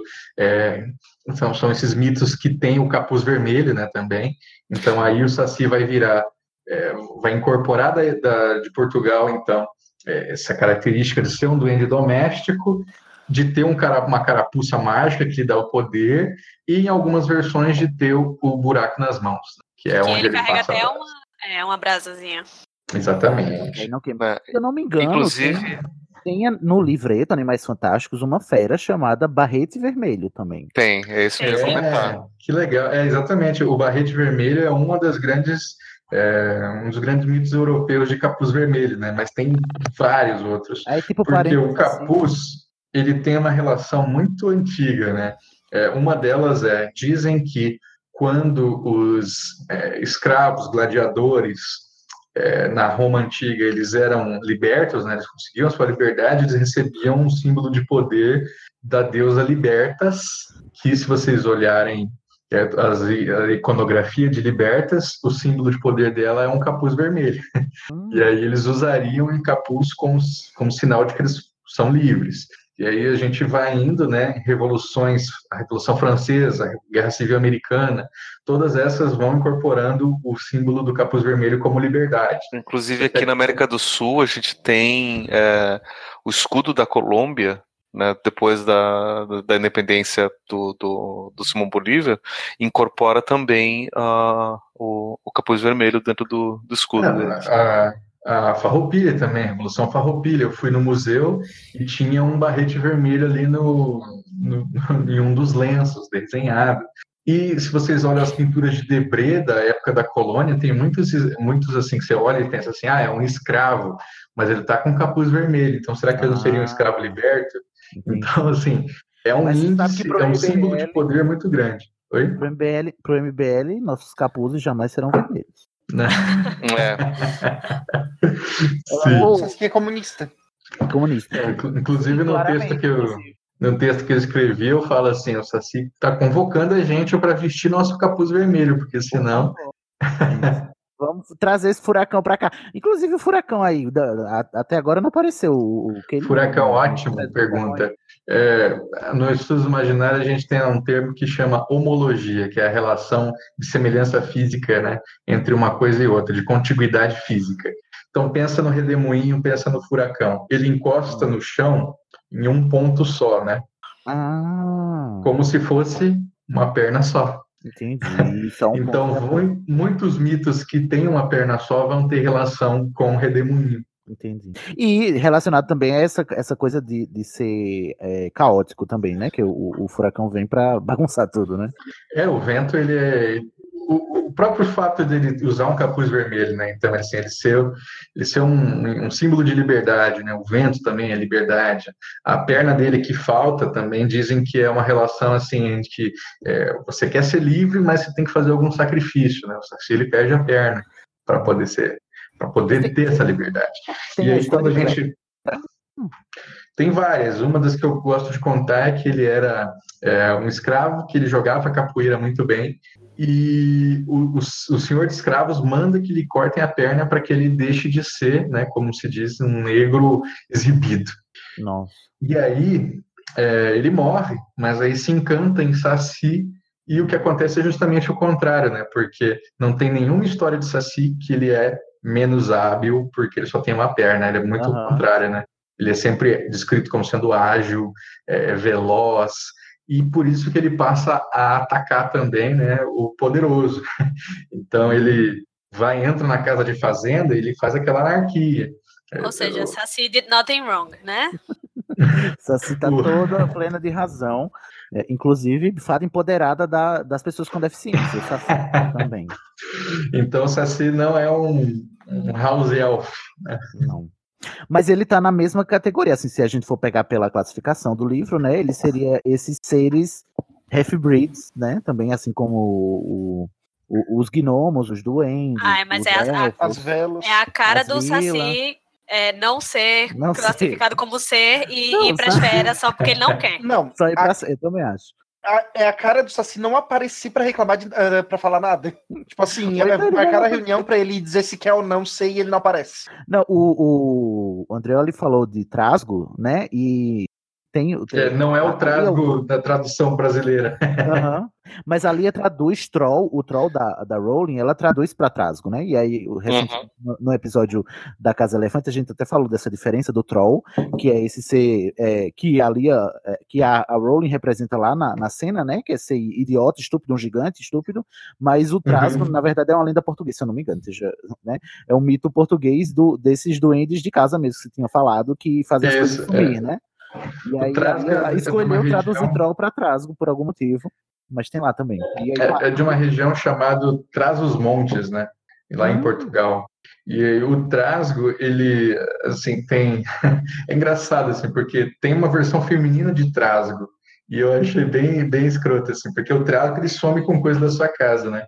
Mas a versão feminina, que agora eu esqueci o nome, que também usa capuz vermelho e tal, ela arruma a sua casa.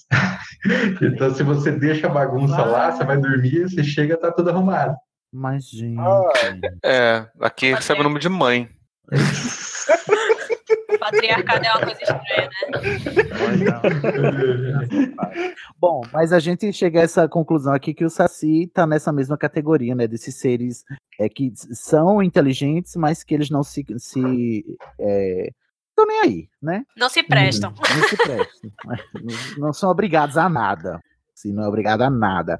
O André, olha, agora eu queria perguntar pra você por que é que você é o caçador de saci? O caçador não. Colecionador. Colecionador. Rapaz, Merda. Caçador. Peraí, meu cachorro tá atrapalhando. Caçador mata. É verdade, desculpa. É um lápis, eu não sei porquê, mas por que, que você. Por, qual, por que, que é essa sua alcunha do colecionador de sacis? Porque isso aí foi, assim, o Saci foi um grande mito que eu sempre, que, que sempre tive uma relação, né? Meu, meu pai cresceu no mato, ele me levava para passar as férias lá na chácara da minha avó, e meu pai sempre contou, né, que o Saci perseguia ele ali naquela porteira, o Saci assoviava para ele, ele caía da, da- bicicleta, e, e ele nunca contou de sacanagem, assim, ele cantava sério. Meu pai é, sempre. E, e, aí depois, quando eu fui conversando com a avó, eu descobri que a avó fazia coisas maravilhosas, né? Do tipo imitar saci para assustar as, os filhos. Como a Carol diria, é reparação histórica. É, é reparação histórica. Então eu fui vendo que o Saci estava lá na minha família há muito tempo, né? E quando eu, eu fui para a faculdade, comecei a ter um interesse ali por estudo de folclore, a primeira coisa que eu lembrei foi disso. E aí eu fui recuperando bastante, assim, dessa minha relação com a família. E em 2014, quando meu avô ficou com câncer, aí eu entrei de cabeça mesmo, né? Porque aí eu foi um jeito de, de lembrar de tudo aquilo que a gente tinha passado na infância, né? Das histórias que o avô contava e tal. E aí eu comecei a, a fazer a página do colecionador de sacis no Facebook, e aí a pessoa foi pedindo mais conteúdo, mais conteúdo, eu fui fazendo o blog, o blog virou podcast, e aí estamos aí até hoje. Olha aí. Ai, tô soft. Saci fazendo a diferença. Pra, pra você capturar um saci, você tem que ter uma garrafa. Como é que, como é, que é? Como é que é o negócio? A famosa, né, é a peneira, a garrafa e a rolha. Ah, certo. Você joga a peneira no redemoinho e f- coloca a garrafa ali, né, embaixo da peneira para que ele escape para dentro dela, num lugar escuro, e tampa com a rolha riscada em cruz, que a cruz vai impedir que ele, que ele fuja de volta. Eu adoro Tem esse, também esse, versões. esse toque cristão. Eu adoro esse toque cristão num negócio totalmente pagão. É, tem, tem versões também que você joga um rosário em cima dele. É verdade. vou- eu- Ao invés da peneira, você prende o redemoinho com um rosário, o que eu não acho que faz muito, não é muito visual. É, assim. não é. Não fica bem não é mesmo? É, mas tem, Não, tem, Essa da, da peneira é mais estética. mas- tem, alguns, tem alguns toques aí, né? A peneira parece que tem que ser aquelas peneiras de, de café com, com, Com um trançado. é. É, com um trançado É, específico para ficar com uma cruz no centro. Isso, é, a, a, cruz, a peneira de cruzeta que chamam, né? Uhum. Ela é uma, ela tem, imagina assim, é, uma madeirinha, né? Que atravessa ela de um lado e atravessa ela do outro, da horizontal e na vertical. E aí é como se ela ficasse com uma cruz. Uhum. E é, é por isso também que se diz que é, coisa ruim, né? Esses espíritos, assim, seres fantásticos, eles não atravessam porteira, porque se a porteira ela é disposta na forma de, de, de cruz também, né? Aí eles não conseguem passar. Sim. É, isso tinha lá no, no sítio da minha avó, tinha essa, essa história mesmo, né? Da, da, da porteira. E, Olha aí. porteira, menino. É, vamos pro próximo. né? É, qual, qual é a próxima? Carol. O próximo é o Curupira. Ó, ele que. Assim, às vezes eu me confundo. O Curupira com, com a caipora. É, Para não errar, é o pé. O pé do, do curupira tem sempre o pé para trás. Ah, o Curupira. É, eu procurei já, eu achava que não, né? Mas eu fui atrás assim só para ver. E todas as histórias de Curupira, o pé é sempre para trás. Nunca teve uma que não era. Então, essa é a regra. É um mito também, porque não tem. Agora aprendi. Ele não tá localizado em lugar nenhum e não é só um Curupira, né? São vários. Exatamente, perfeito. E aí, qual, qual, qual é a do Curupira? É, mesmo, é- é o mesmo que eu tinha explicado para Caipora, né? Só que o Curupira é mais antigo. Ah. Ele, o Boitatá, e o Ipupiara e o Ayangá são os, os primeiros mitos registrados no Brasil, 1560.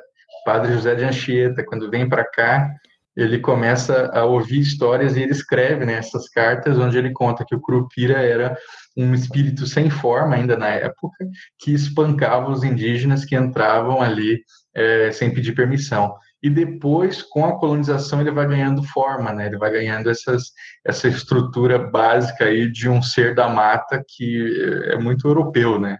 Uhum. E o, e o pé para trás, ele está justamente com essa ideia de que ele engana. Né? Então, ele, ele tem o pé para trás porque ele engana o caçador, porque ele não sabe para que lado que ele está andando. Ele imita vozes ou ele imita assovios também. Né? Então, às vezes você escuta um grito achando que é o seu companheiro de caçada ali e é o Curupira te levando para mais longe. Então, ele é um grande... Eu gosto Mas de diferente né? do... Protetor. É, mas diferente do caipora, ele não é bem humorado, né? O caipora, ele, ele gosta de, de sacanagem. mas o curupira não. O curupira é, é Sangue nos da olhos. violência. Não tinha um desses, agora eu não me lembro o nome dele. Você vai se lembrar que ele, que ele é sempre caracterizado andando em cima de porco do mato. É o caipora. O É o caipora caipora, né? frequentemente com porco do mato, às vezes uma onça, né? Pra ficar pior ainda. Eita, pô. Bom, então eu, eu acho que a gente pode concordar que o Curupira, a Caipora e o Saci, eles estão no mesmo, na mesma ação também, né? Desses, desses protetores da natureza são, são seres, é, porque tem, tem raciocínio, Com inteligência, né? Mas não, é, eles não se encaixam como, porque, mas não são humanos, né? São, são criaturas não humanas. Uhum. Eu queria pular pro Boitatá, então já que você Vamos. mencionou. Conta aí, porque o Boitatá não é um boi, né? Vale o Uhum. disclaimer, não é um boi. Nem Vale se chama Tatá, né? Nem a Tata Werneck, tá, gente? É uma cobra Nossa. que solta fogo. E aí eu fico me perguntando, se o Salazar Sonserina vier pro Brasil, ele consegue falar com o Boitatá? Olha, Consegue falar. O, o- Não sei- vocês- só não sei se ele vai gostar da resposta. Boa. Botadíssimo, né, o Boitatá? Qual é a do Boitatá? Você sabe que o radical, né, é, é legal a gente pensar nos radicais, né? Então, o mesmo radical que vai formar jiboia, né, que vem, vai, vai vir o boi do boitatá, que é um Ah, boi. Um boi significa serpente em tupi ou em guarani. Entendi. E aí o tatá? tatá é fogo, né? Então, da- assim como, por exemplo, taturana, né? Taturana é queima como fogo. não, não por acaso. E o tatá do, do boitatá, então, vai, vem disso. E essa, Cobra de esse fogo. cobra de fogo. Só que o que, que é bacana, né? Como a, a má interpretação às vezes também transforma o folclore. Então, nas regiões que tem uma colonização portuguesa muito forte, então, os açorianos de Santa Catarina, os é, o pessoal do, do, do os caiçaras, né, do interior de São Paulo, eles ouviam, né, na língua geral ali no Iengatu, o pessoal falando em boitatá, boitatá, boitatá, e na cabeça deles era boi. E aí ficou. e aí Um ficou boi sendo um boi. verdade. Um boi, é, um boi com chifres pegando fogo. Então, né, em algumas poucas regiões do Brasil, né, você tem alguns, algumas histórias aí de boi.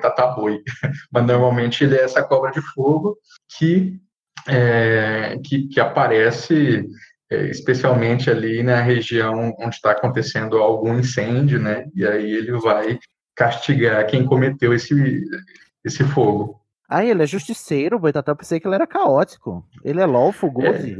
É, Ele não.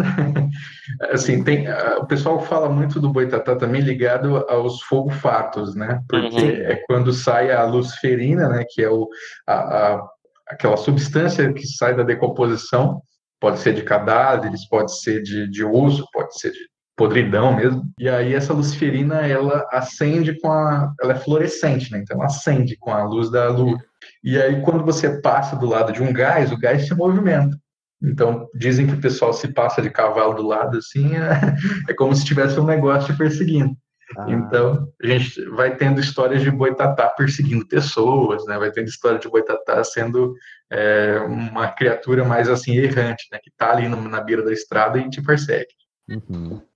Nesse caso, o boitatá é só uma fera mesmo, então, um animal. É, ele não tem inteligência, não. Uhum.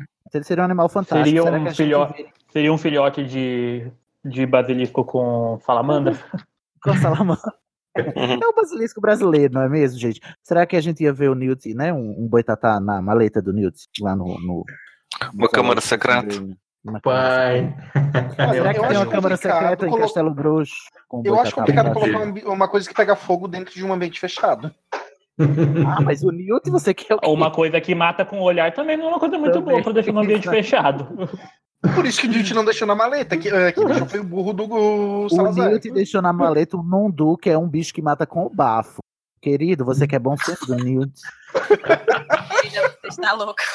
Você, querido, você está louco. também lá É, dentro. tudo. tudo- O com aquele O chifre. Newt ele coloca em ambientes seguros, entendeu? Ele, ele faz o, o negócio. Tem biomazinhos. É, Uma coisa, uma coisa que eu não me lembro, o, o boitatá, no caso, ele, por estar relacionado com fogo-fato, a gente pode relacionar ele com uma outra figura do folclore é, inglês, inclusive, que também é relacionado com fogo-fato, que são os Willow-Wisps. Uhum. Ah, que é um Eu não me lembro. Da, da Valente. Da Valente aparece o Willow-Wisp lá. Eu amo. Mas você tem, né, em histórias diferentes, o Willow-Wisp aparecendo de várias formas diferentes. Olha, eu falo de igual a todos os Frozen. um São, agora eu cometi o pior erro que eu podia cometer na minha vida. Que eu odeio quem fala a boneca da Frozen e eu acabei de cometer o meu. a boneca do Valente. A A Valente não, gente. A Merida do filme A Merida. Valente. É. Valente. É, Olha a Frozen.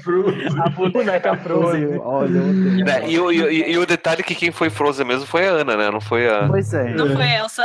não foi a Elsa. Porra, agora você É. explodiu minha cabeça. hein?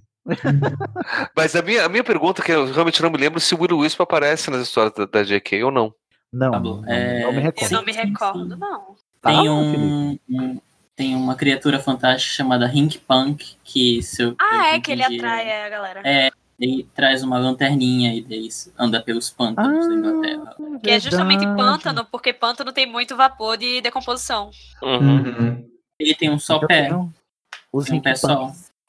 É como um saci, então, também. É, eles atraem os viajantes e quando os viajantes os seguem, eles abatem. Nossa, que, que leve. Não- É, e o que, o que o, a gente tem aqui, eu achei até que você ia falar isso, Pablo, é que a, a bola de luz flamejante, né, do, do Willow Wisp, do Fogo Fato, ela tem também da origem a outro mito aqui no Brasil, que é ou a mãe do ouro, né, ou Uhum. os enterros, como, como a gente conhece aqui na- no meu estado, que são espíritos que protegem tesouros escondidos, né, então se você vê é, uma bola de luz, ela tá te indicando um lugar de enterramento de tesouro. E aí você tem que ser corajoso o suficiente para ir lá sozinho e escavar. Aqui no Nordeste a gente conhece como cacimba. cacimba. Botija. É, botija que diga. Não conheço. Don't know her. Cacimba. É, cacimba não, é, boti é botija. Uhum. Que é justamente isso. A pessoa tem um sonho com esse lugar e a pessoa tem que ter coragem de ir e desenterrar. Uhum. E isso é bem comum no Brasil inteiro, né? No Brasil no Sul também tem, chama de guardado. Hum, Não sabia dessa lenda. Ô, Carol, próximo. É. É, Yara. é o caipora, na Ah, ordem era caipora. Caipora caipora. já falamos, já, já é. falamos. É. Tá, então é Yara. É, Yara. Yara. A Yara é uma sereiana, gente, por favor, né? Next. Ah, não, Sim. mas perdão. É, é a rainha. É a rainha, Rainha da, sereianas brasileiros. É, conta aí o da, da É, eu tenho, tem até um vídeo que eu fiz né, para o meu canal no YouTube do Colecionador de Assis, que é falando, é, desmentindo, né, uma fake news folclórica Eita, pô. Nossa, que circula muito na internet, que é Yara era uma indígena guerreira muito poderosa, né? E aí ela despertou o ciúme dos irmãos, e aí esses irmãos tentaram matar ela, e aí ela acabou matando os irmãos, e aí o pai teve que castigar ela e sacrificou ela e jogou no rio, e aí o rio, os peixes junto com a lua ficaram com dó e fizeram ela virar Yara. Isso Você quer é- misoginia, arroba, temos aqui, sim. Não, isso aí é, é- é total ficção. é a ficção da ficção, né? Isso, Isso é, é é o- ficção que não é coletiva, né? É uma ficção individual. Inventada, né, por alguma pessoa que quer tomar a hegemonia pessoa- da narrativa. Isso, e, e aí ela ganha muito espaço, né? Porque a gente adora a história de uma mulher que era muito, né, uma guerreira, não sei o que. A gente é carente desse tipo de história, então isso aí acabou fazendo sucesso no Facebook. Mas no folclore não é assim, né? No folclore Yara, ela não tem nada de guerreira, não tem nada de boazinha, ela é o bicho ruim. Ah, é? Ela é cruel. Ela, Como as, ela as é- sereias gregas mesmo. como a sereia, exatamente, elas Ela é devoram. Ela é o. É, que as sereias gregas também não eram me- me- metade de peixe, diga-se de passagem, era metade Não? pássaro. Metade passa, Como assim, exatamente. viado? Eu, eu, eu tô vivendo uma mentira esse tempo todo? Esse tempo todo, pequena sereia, a pequena sereia que a gente conhece do Hans Christian Andersen é metade Ah. peixe. Mas você vai ver, por exemplo, as sereias, por exemplo, no, na, Na Odisseia. na Odisseia, na Odisseia o, o Ulisses enfrenta as sereias. Essas sereias, a gente tem Ah. a imagem de que são mulheres metade peixe que estão cantando. Sim, Só que, é. originalmente, na- no mito grego, eram mulheres metade pássaro. Uhum. Gente, aparentemente tem muita Que fake news inclusi- envolvendo sereias, né? Dorme inclu- com essa, Sidney. Né? Tô passado, chocado. Mas, aí, mas aí acontece que você tem outras lendas de outros povos que envolvem mulheres metade peixe. E aí, como o, o mito da, da sereia grega se passa sempre em regiões aquáticas, e depois o pessoal esquece que existem pássaros aquáticos, né? As, ga- as gaivotas, esse povo, né? Esses pássaros são aquáticos. São aqueles Pokémon híbridos, né? Que são, são de ar, tanto de água quanto de ar. né? Já, né? É, mas enfim, como, como é, tem essa, essa mistura, então você acaba eventualmente, principalmente durante a Idade Média, tendo essa mistura do. Uhum. E aí, quando chega no Brasil, olha só que interessante. Quando chegam no Brasil, os primeiros navegadores eles veem o peixe-boi. E ele pensa que são sereias. Peixe boi que nem é peixe, nem é boi. Não é peixe, não é boi, são mamíferos, são os E é manatis. Eles falam que são as sereias bem horríveis, né, Paulo? É, são sereias bem, bem feias, né? Sereias gordas que você não. Olha aí a gordofobia. A gordofobia É. né? E aí, tanto que, que você tem toda essa, essa confusão também das, E das olha, sereias. antes, da, da- antes da- do peixe-boi, na real, é, a gente tinha um outro mito aqui, que, é, que era o Ipupiara, né? O Ipupiara, é, as pessoas relacionam muito com o, o leão marinho, ou, ou suas deriva- derivações, né? Lobo marinho, sei lá. Porque tem uma história, né, do Pedro Magalhães Gândavo, que é um cronista português, que ele é acordado um dia pelos indígenas ali da região onde eles estão e fala assim: olha, olha, tem um ipupiara ali. E aí eles correm para ver o que, que é, né? E aí tem um bicho esquisitaço, três metros de, de, de altura, assim, quando ele fica sobre as, sobre as patas, sobre a barbatana, que tem um, dentes é, muito poderosos e uns bigodes esquisitos, né? E aí eles olham para esse monstro e senta a espada no bicho, né?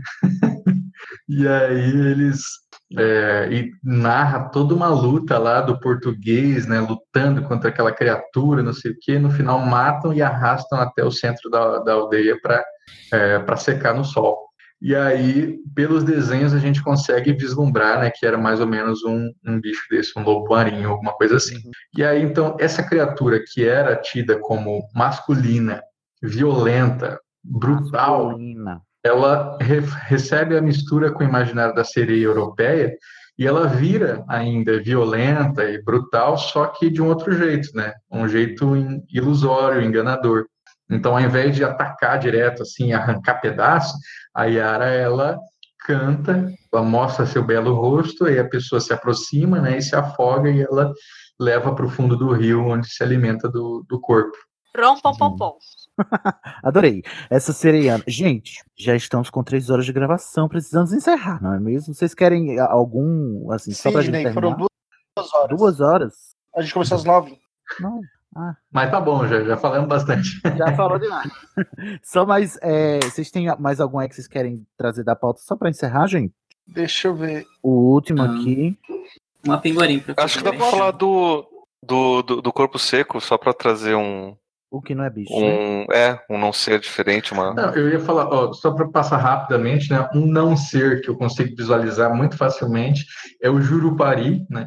O Jurupari a gente tem várias versões delas, é muito complicado entrar assim rápido, né? Mas uma que ficou conhecida por conta da, da- da- da- dos missionários, né, que acabaram transformando o Jurupari nisso, era que o Jurupari é o senhor dos pesadelos. Então, ele não tem forma e ele, o nome dele significaria a, a mão que vai à boca, né? Então, ele se aproxima de você enquanto você dorme, põe a mão na sua boca e te influencia em pesadelos. E aí ele se... Meu, isso é a definição da, da paralisia do sono. gente, quando paralisia do sono, é. Credo! Detesto. Também tem a pisadeira, que é mais ou menos a mesma situação, né? É, mas a pis- aí a pisadeira ela já teria forma, né? Ela já é uma, uma velha, uma- como se fosse uma velha bruxa, e ela sobe em cima do seu estômago, né? Então não é a, não é a mão na boca, Ai, eu mas é o pisar na boca do eu tenho estômago. certeza, vocês me fizeram lembrar desse pesadelo. Seria ou não seria? Eu tenho essa merda, gente cara, também- é muito ruim paralisia do sono. É um. O, ai, é o cão.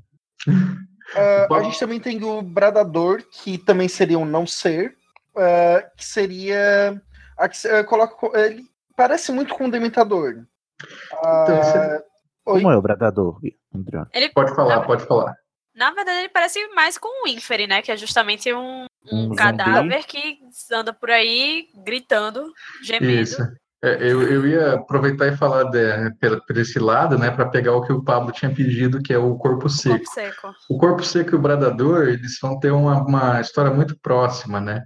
É, o corpo seco é o- uma pessoa muito ruim que é, era tão cometeu é, pecados tão graves durante a vida que quando ele morre a terra rejeita o corpo.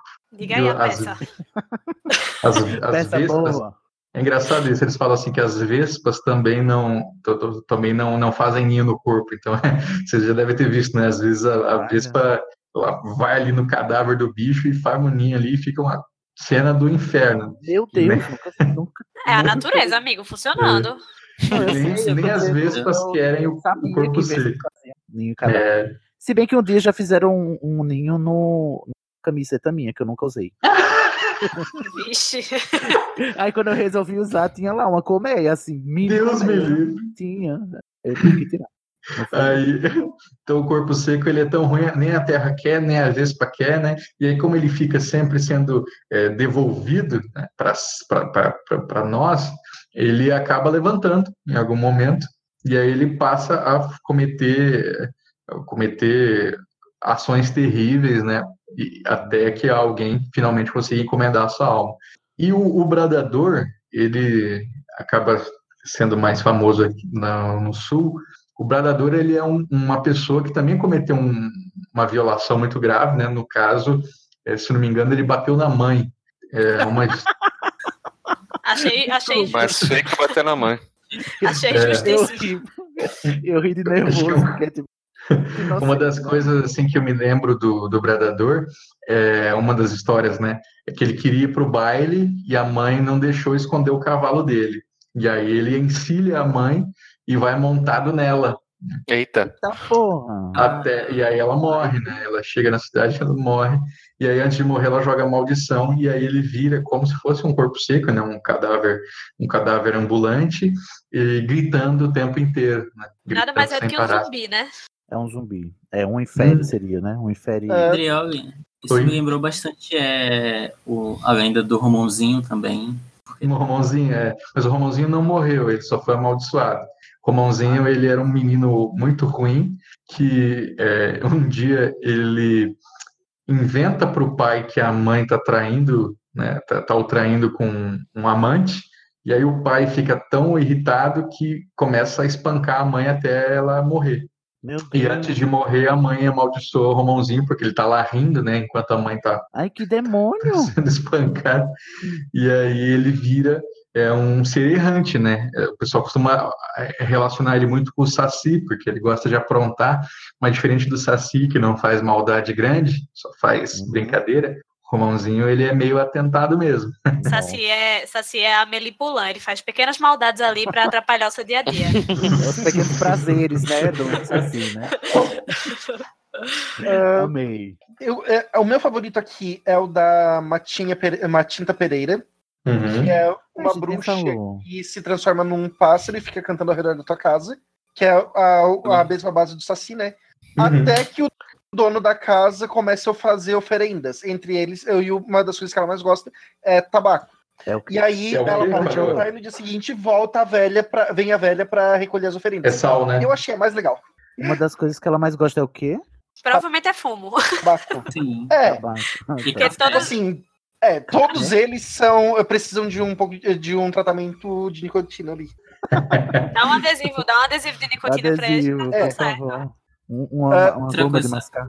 Outra coisa também que eu Tem um- costumo ouvir bastante sobre a lenda da Matinta é que, no caso, é meio que uma maldição, né? Quando ela tá pra morrer, ela sai pelas ruas é, perguntando quem quer, quem quer. E se alguma pessoa distraída acabar respondendo que eu quero, a pessoa recebe uma maldição- a maldição de ser Matinta. Ah, então é passa. É tipo Uhum. aquela, aquele filme It Follows, né? Exatamente. Eu sei que tem gente que E ela gosta muito de sal também. O sal, o lobisomem também às vezes pede sal, é bem comum. O lobisomem pede sal. Como assim? Mas é, é interessante notar. assim, Não, mas, é mas, fantástico. bom, Sidney, Sidney, é interessante notar que o lobisomem no Brasil é bem diferente do lobisomem na Europa. É. Era isso verdade. que eu ia falar, de repente a gente Primeiro que levantar tem essa, aqueles negócios das encruzilhadas. É, Então, pra como começar, é? aqui no Brasil não existe lobo, então falar de lobisomem no Brasil é uma coisa bem complicada. Por favor, Como né? foi que apareceu? O lobisomem André, no Brasil, ele é, tem, segue a mesma sequência, do, uma mesma lógica né, do lobisomem português. Ele vai se transformar no bicho é, que passou, que, que rolou na mesma terra que ele rolar.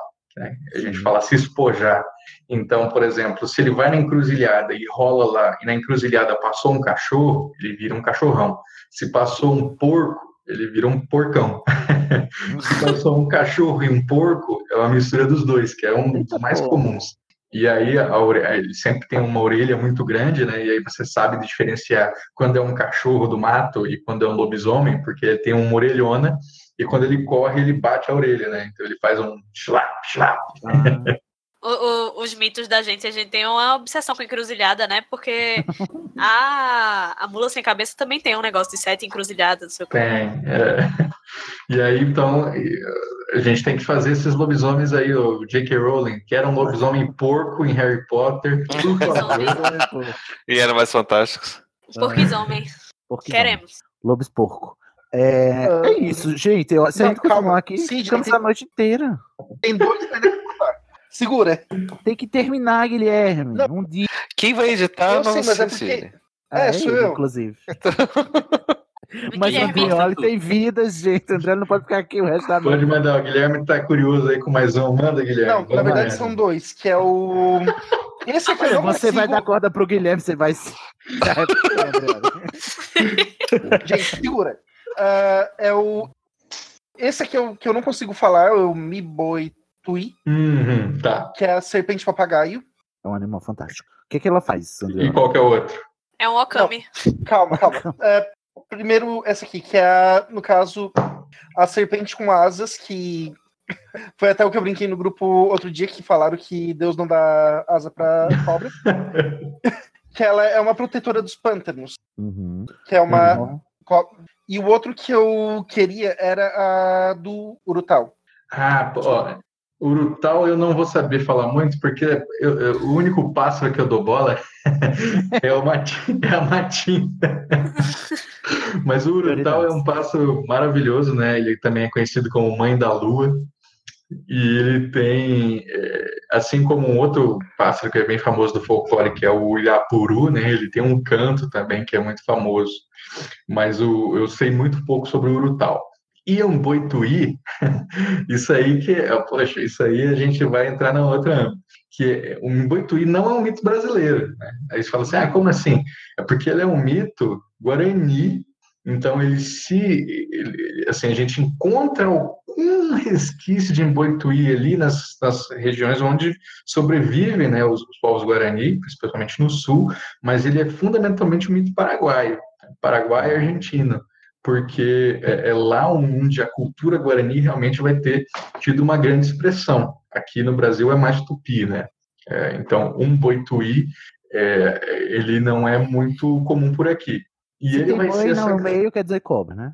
Cobra. é. Isso, um boi é serpente e o tuí, é, não, não sei se dizer se é papagaio mesmo ou não, mas é, ele, ele tem essa forma, né? Uma serpente emplumada com bico de papagaio e ele vai ser é, dos, gran- dos grandes mitos clássicos ali da região, né? Que vão ser um boituí, é, vai ter o, o- também um, como é que é o nome daquele do Teiuiaguá, né? Que é o, o Teiuiaguá, que é- ele, ele, inclusive ele chega muito forte no sul como jaguarão, que é como se fosse um grande cachorro d'água. Mas o Teiuiaguá no Paraguai, ele é um lagarto jaguar, né? Então ele é meio que um lagarto de sete cabeças com um corpo de jaguar. É um bicho tenebroso, né? Uhum. São todas besta fera, né? A pessoa morre só do susto. Só, posso só fazer um resuminho do Urutau? Que quando a gente estava pesquisando, é, esse, é, apareceu três histórias do Urutau, todas elas env- envolvendo magia, e elas meio que são, é, são interessantes, é, inclusive, porque elas se relacionam com a magia é, da Rowling. Legal. E aí, a que eu mais gostei foi a que, ah, foi a que a gente colocou aqui, que é de uma moça, que ela era filha de um cacique, e ela se apaixonou por um guerreiro que havia sido capturado, de outra cultura, etnia. Ah, e aí, no caso, ela pediu para poder casar com ela, ah, com ele, o, pai não deixou, ela fugiu e desapareceu. Quando encontraram ela, ela estava, vamos dizer assim, petrificada. E aí começou, ah, o cacique, ah, o, o pajé falou que ela tinha sofrido uma grande dor e que para que ela se recuperasse, ela, ah, não, que ela estava paralisada, mas que para ela se recuperar, ela precisava passar por uma grande dor. Então começaram a falar para ela que todo mundo que ela amava tinha morrido, até que falaram sobre esse rapaz que ela gostava. E aí nisso, todo mundo ao redor dela se transformou em árvore e ela se transformou no Urutau. E aí, no caso, essa eu achei interessante porque me lembra muito a história da Rowling no caso de bruxos que perderam o controle. Hum, verdade. No controle da magia, né? Sim. Pô, muito louco essa aí, legal, não conhecia mesmo. É, as outras duas, é, o pai dela usou magia pra matar o cara, e aí depois, ela- quando ela disse que ia contar pra todo mundo, ele transformou ela no Urutau. E a outra era de uma moça que era desprovida de beleza, que se apaixona por um príncipe, e aí quando ele. Ai, já não gosto. Só que tava tudo eu não escuro, e aí quando ele eu vê o rosto dela, ele foge e, ela, e uma bruxa transforma ela porque ela tava sofrendo muito. Sofrendo Essa eu muito. achei meio misógina, meio babaca. É, sim. Você tá sofrendo muito, eu vou te transformar num bicho aqui. Não, é que ela não acreditou que o cara tinha metido o pé por ca- ah, porque não gostou dela. Lições de vida, né? No folclore, gente. É isto. Ó só, gente, se a gente quisesse, podia continuar aqui até o Halloween do ano que vem, não é mesmo? Mas Andreoli tem hora, não é, Andreoli? É, adorei, assim, fiquei encantado com, com a naturalidade como você fala, que, tipo assim, é, você tira as- os mitos do bolso como quem tira cartas, assim, é muito interessante. O modo como você conta as histórias é encantador. Onde é que o ouvinte do Estação pode se encontrar se ele quiser ouvir mais ou ler mais sobre o trabalho que você faz aí, internet afora, divulgando folclore brasileiro? Maravilha, gente. Então, primeiro, muito obrigado, né? Um prazer estar aqui conversando com vocês. Fico feliz que vocês tenham gostado. Às vezes eu. Se não gostou, é não fala não, tá? informação. Discorda aí no, no offline. Às vezes é tanta informação, né, que parece confuso. Então, é, se você achou confuso, ouve de novo o programa. Sim. e aí vai fixando. É, se você gostou do, do meu trabalho, né, você pode me encontrar nas redes sociais, então no facebook.com/barra colecionador de sacis e no meu perfil no Twitter, que é, é twitter.com/barra andrioli, andrioli com dois L's e I. É, eu, eu escrevo também no meu site, que é o colecionadordesacis.com.br, onde eu publico é, com certa frequência, tento ser semanalmente, o meu podcast, que é o Poranduba. né? Você encontra em todos os agregadores. Poranduba significa histórias fantásticas em tupi. E aí é, eu tento mostrar que, né, primeiro, as histórias fantásticas do folclore brasileiro e também, ao entrevistar pessoas, que todo mundo tem a sua história fantástica ali para compartilhar. Você tem um trabalho também de incentivar a, é, a construção de, de ficção é, é, com base em folclore brasileiro, né? Porque a gente é muito colonizadinho achar que só é legal o folclore dos outros, né? Do, Ah, legal, exatamente. Então, é, é, eu também tenho trabalho com, com consultoria folclórica, né? Então, o pessoal às vezes quer com, começar a fazer uma obra, eles me procuram, e se eles já terminaram, eu faço também a leitura crítica com fundo folclórico. Então, se quer, quer ver se faz sentido o seu boto cor-de-rosa nadar no Pantanal, me contrata que eu falo que não. Olha aí, tá vendo? Muito que bem. Só para vocês ficarem atentos, ouvintes, o link do site do Andrioli vai estar na postagem aqui do Animagos, tá bom? Na postagem aqui desse episódio. E você, Pablo, diz que você tem um, um podcast sobre mitologia também, né? Que fala sobre essas coisas, né? Também, né? É, participo lá do, do Papo Lendário no mitografias.com.br, inclusive recomendo que vocês ouçam. A gente tem um episódio falando sobre explicando o que que é mitologia, né? Só procurar o que é mitologia. Não entendi. né? Fica bom. Né? Eu acho que o Sidney não ouviu. Eu vou reouvir, eu juro. né, que lá a gente. é, mas assim, por isso que, eu, por isso que eu, eu, eu brinquei, né? Que, que perguntou pro, pro Andrioli, porque aquele episódio sou eu falando por duas horas e meia sobre o que, que é mitologia. Ô, amigo, tá faz escuro. tempo. Muita propriedade, com certeza. Olha o shade. É, então, né? É, ouçam lá mitografias.com.br. Hum, excelente. Se você não- ainda não ouve o podcast Papo Lendário, gente, eu não sei o que, é que você está fazendo ouvindo Estação também, né? Porque o Pablo está aqui direto. E se você quiser ver o Pablo lá no seu habitat natural, é, falando por duas horas e meia, é, então vai lá. Cria vergonha nessa sua cara. O Felipe Cavalcante disse que você tem um jabá para fazer também. Sim, eu estou sendo agora corredator do site Coop Geeks. Então, se você quer, se vocês querem ouvir conteúdo sobre filmes, sobre séries, sobre videogames também, é só acessar lá. Também podem encontrar a gente no Twitter, arroba Geeks, e no Instagram também, que é a mesma coisa, Coop Geeks. Coop, C-O-O-P. C-O, tracinho, também conhecido como hífen, O-P, Geeks. Ah, C-O, hífen, O-P. Ok. Muito que bem, acessa lá. Alguém tem mais jabá? Édipo? Édipo é o que faz as capas, seu jabá já tá na, na capa. Isso mesmo. Foi bom pra você, Édipo? Ai, tá sendo ótimo. Bem trabalhoso, mas ótimo. E Guilherme de Bias, meu querido, você tá satisfeito? Tem mais alguma coisa a adicionar? Não, tá bom. Não? É, Esse suspiro foi tão Eu não- engraçado. Eu não tenho mais nada. Não, a gente tô com sono, na verdade, mas eu tô feliz. Ai, que legal. Ficou e legal. Carol Lima? Ai, é maravilhoso esse episódio, eu não tenho nem palavras pra descrever. Foi ótimo. Foi, foi adorável, né? Como diria. É, Ah, gente, eu tenho uma coisa pra falar. fale. Mantenha o tabaco em casa, porque você nunca sabe quando precisa subornar uma criatura É mágica. Carreguem sempre um fumo de rola aí. Carrega aí um, um bolsinho de fumo aí. Ó, Fumo do bom, hein? Fumo sete pernas.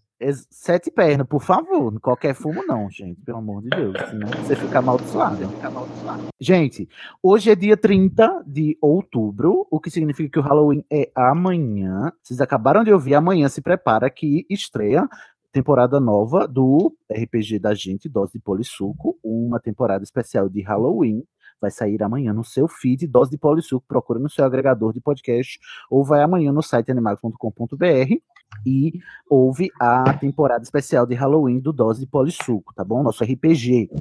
E o outro anúncio é que é, vai estrear finalmente, depois de amanhã, dia 1 de novembro, o novo podcast da Casa Animagos, que é a Casa Elefante. Carol, você sabe o que é a Casa Elefante, Carol? Então, pra você que não, não entendeu ainda, é um podcast do Animagos para ler e reler a obra da J.K. e tá simplesmente maravilhoso. capítulo a capítulo, um episódio por capítulo a gente vai fazer.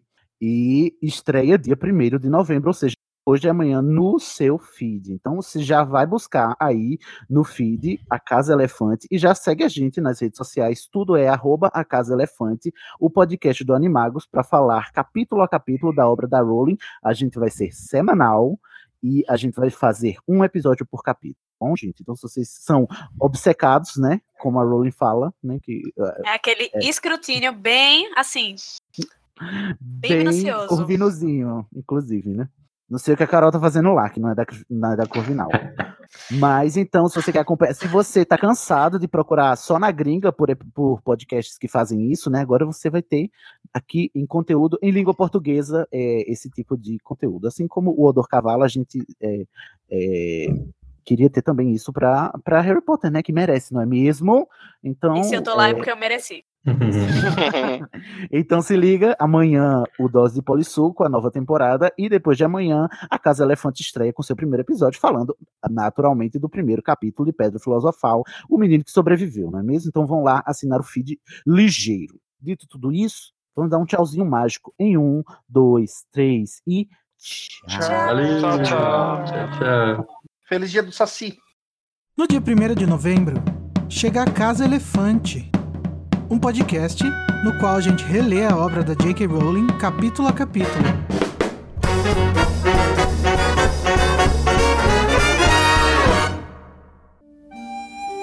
O Estação 93 Quartos é um podcast colaborativo, o que significa que qualquer ouvinte pode fazer parte dele, seja com indicação de temas, produção de pautas, enviando artes gráficas, editando áudio ou debatendo em nossas redes. Nossas tarefas são divididas em clubes. Descubra que clube colaborativo combina mais com você e se inscreva no Instituto de Magia e Podcast do Estação pelo formulário. Todas as informações que você precisa para participar estão no endereço www.animagos.com.br/impe. Veja a mágica acontecer nas nossas redes.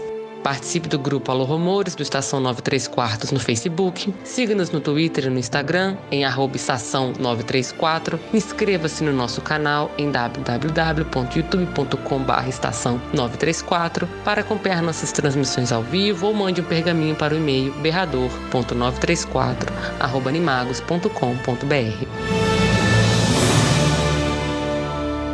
Agora vou me despedir. Até lá, mal feito, feito.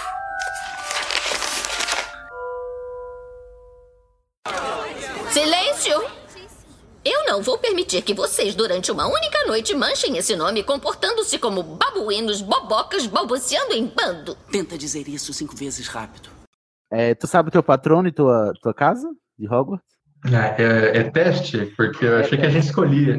Ah, você. Não, mas Bom. pode escolher também. Diz que escolhe também. né? Vamos, não, vamos lá, manda o teste aí que eu vejo. Eita porra.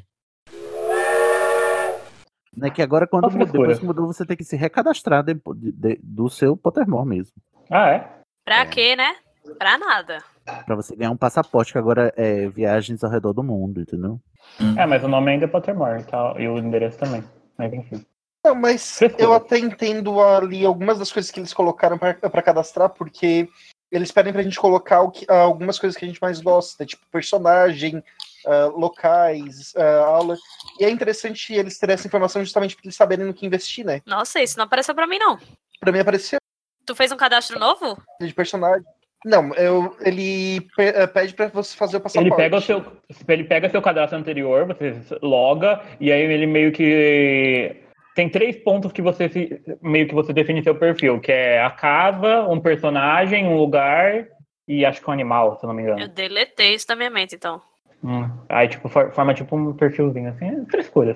É, e aí entre os personagens tá Delfine, então deleta isso. Só escolhendo o nome, então é Ah, fácil. lembrei, lembrei. Tu reavivou a memória da minha mente. Eu não passei por isso. Não, não me recordo. I don't know her. Olha só, a gente Não vai lembrar do trauma. tão dramático. Foi tão traumático que a Carol esqueceu. É, Apagou. apaguei. Tem a Delfine, sério? Tem. Ai. Tem que ter a Sabe como é, cânone, né? mas também tem o, o, o alvo, o Scorpio. Eu não cheguei nesse ponto. Sabe Não. como é, né? A mente apaga pra gente não sofrer. Alô, fiz o teste. Oi, fez o teste? Pois guarda aí, que, que eu vou perguntar já já, tá bom, André? Beleza. E do patrono tem teste também? Tem, mas o do, do patrono tem que fazer o cadastro. Eu vou perguntar o seu animal spirit. Aí você pensa aí num bicho que ele representa. Daí eu acho que pra você alguma coisa é, do, do, do Andriola é fácil. É, o André, É sei qual é o patrono. É óbvio. É óbvio. Mas não pode, né? É só Pode, animais, é o que né? você quiser. Não. Ah, é. Na, Só os no, animais da Europa, não vai. Não, É que porque assim- na, na, na JK você também tem alguns animais fantásticos. Tem Fantásticos, pestralhos, tem Tem abraxanas. Fênix. Fênix. Inclusive, o Sidney tá sonhando com a brachana dele faz um tempo. Queria me abraxar. Ninguém me dá, André. Olha, você viu Uma um brachã não pega os gigantes. Eu, eu joguei o jogo lá do do celular. Hum. Ah, sim. Então você conhece. Deixa eu ver. Gente, eu volto em um minuto. Testando, testando. Volta com a conexão melhor também, Gui. O Shade é real. Então, Cid, Olha, não sei se você que- ouviu eu falando, mas eu vou gravar o meu áudio à parte aqui, porque eu não costumo gravar de fone, eu gravo de, de gravador, né? Ah. E aí, por via das dúvidas, eu vou deixar gravar aqui também. Tá bom, ótimo. Só esperar o Guilherme voltar agora. Quando eu fiz o, o Ultra Geek, foi de fone, e saiu tudo instalado, ficou uma tristeza. Aí eles agora só querem gravar comigo de novo presencialmente quando que eu volto para São Paulo, né? Ah, sim. Ô, André, eu posso te anunciar como o, o, o colecionador Voltei. de Saci mesmo? Por favor. tá bom. Tá na pauta, inclusive. Eu vou começar, vocês comemoram, tá, gente? Muita emoção e aventura. Em um, dois, três. Eu li sobre isso em Hogwarts, uma história.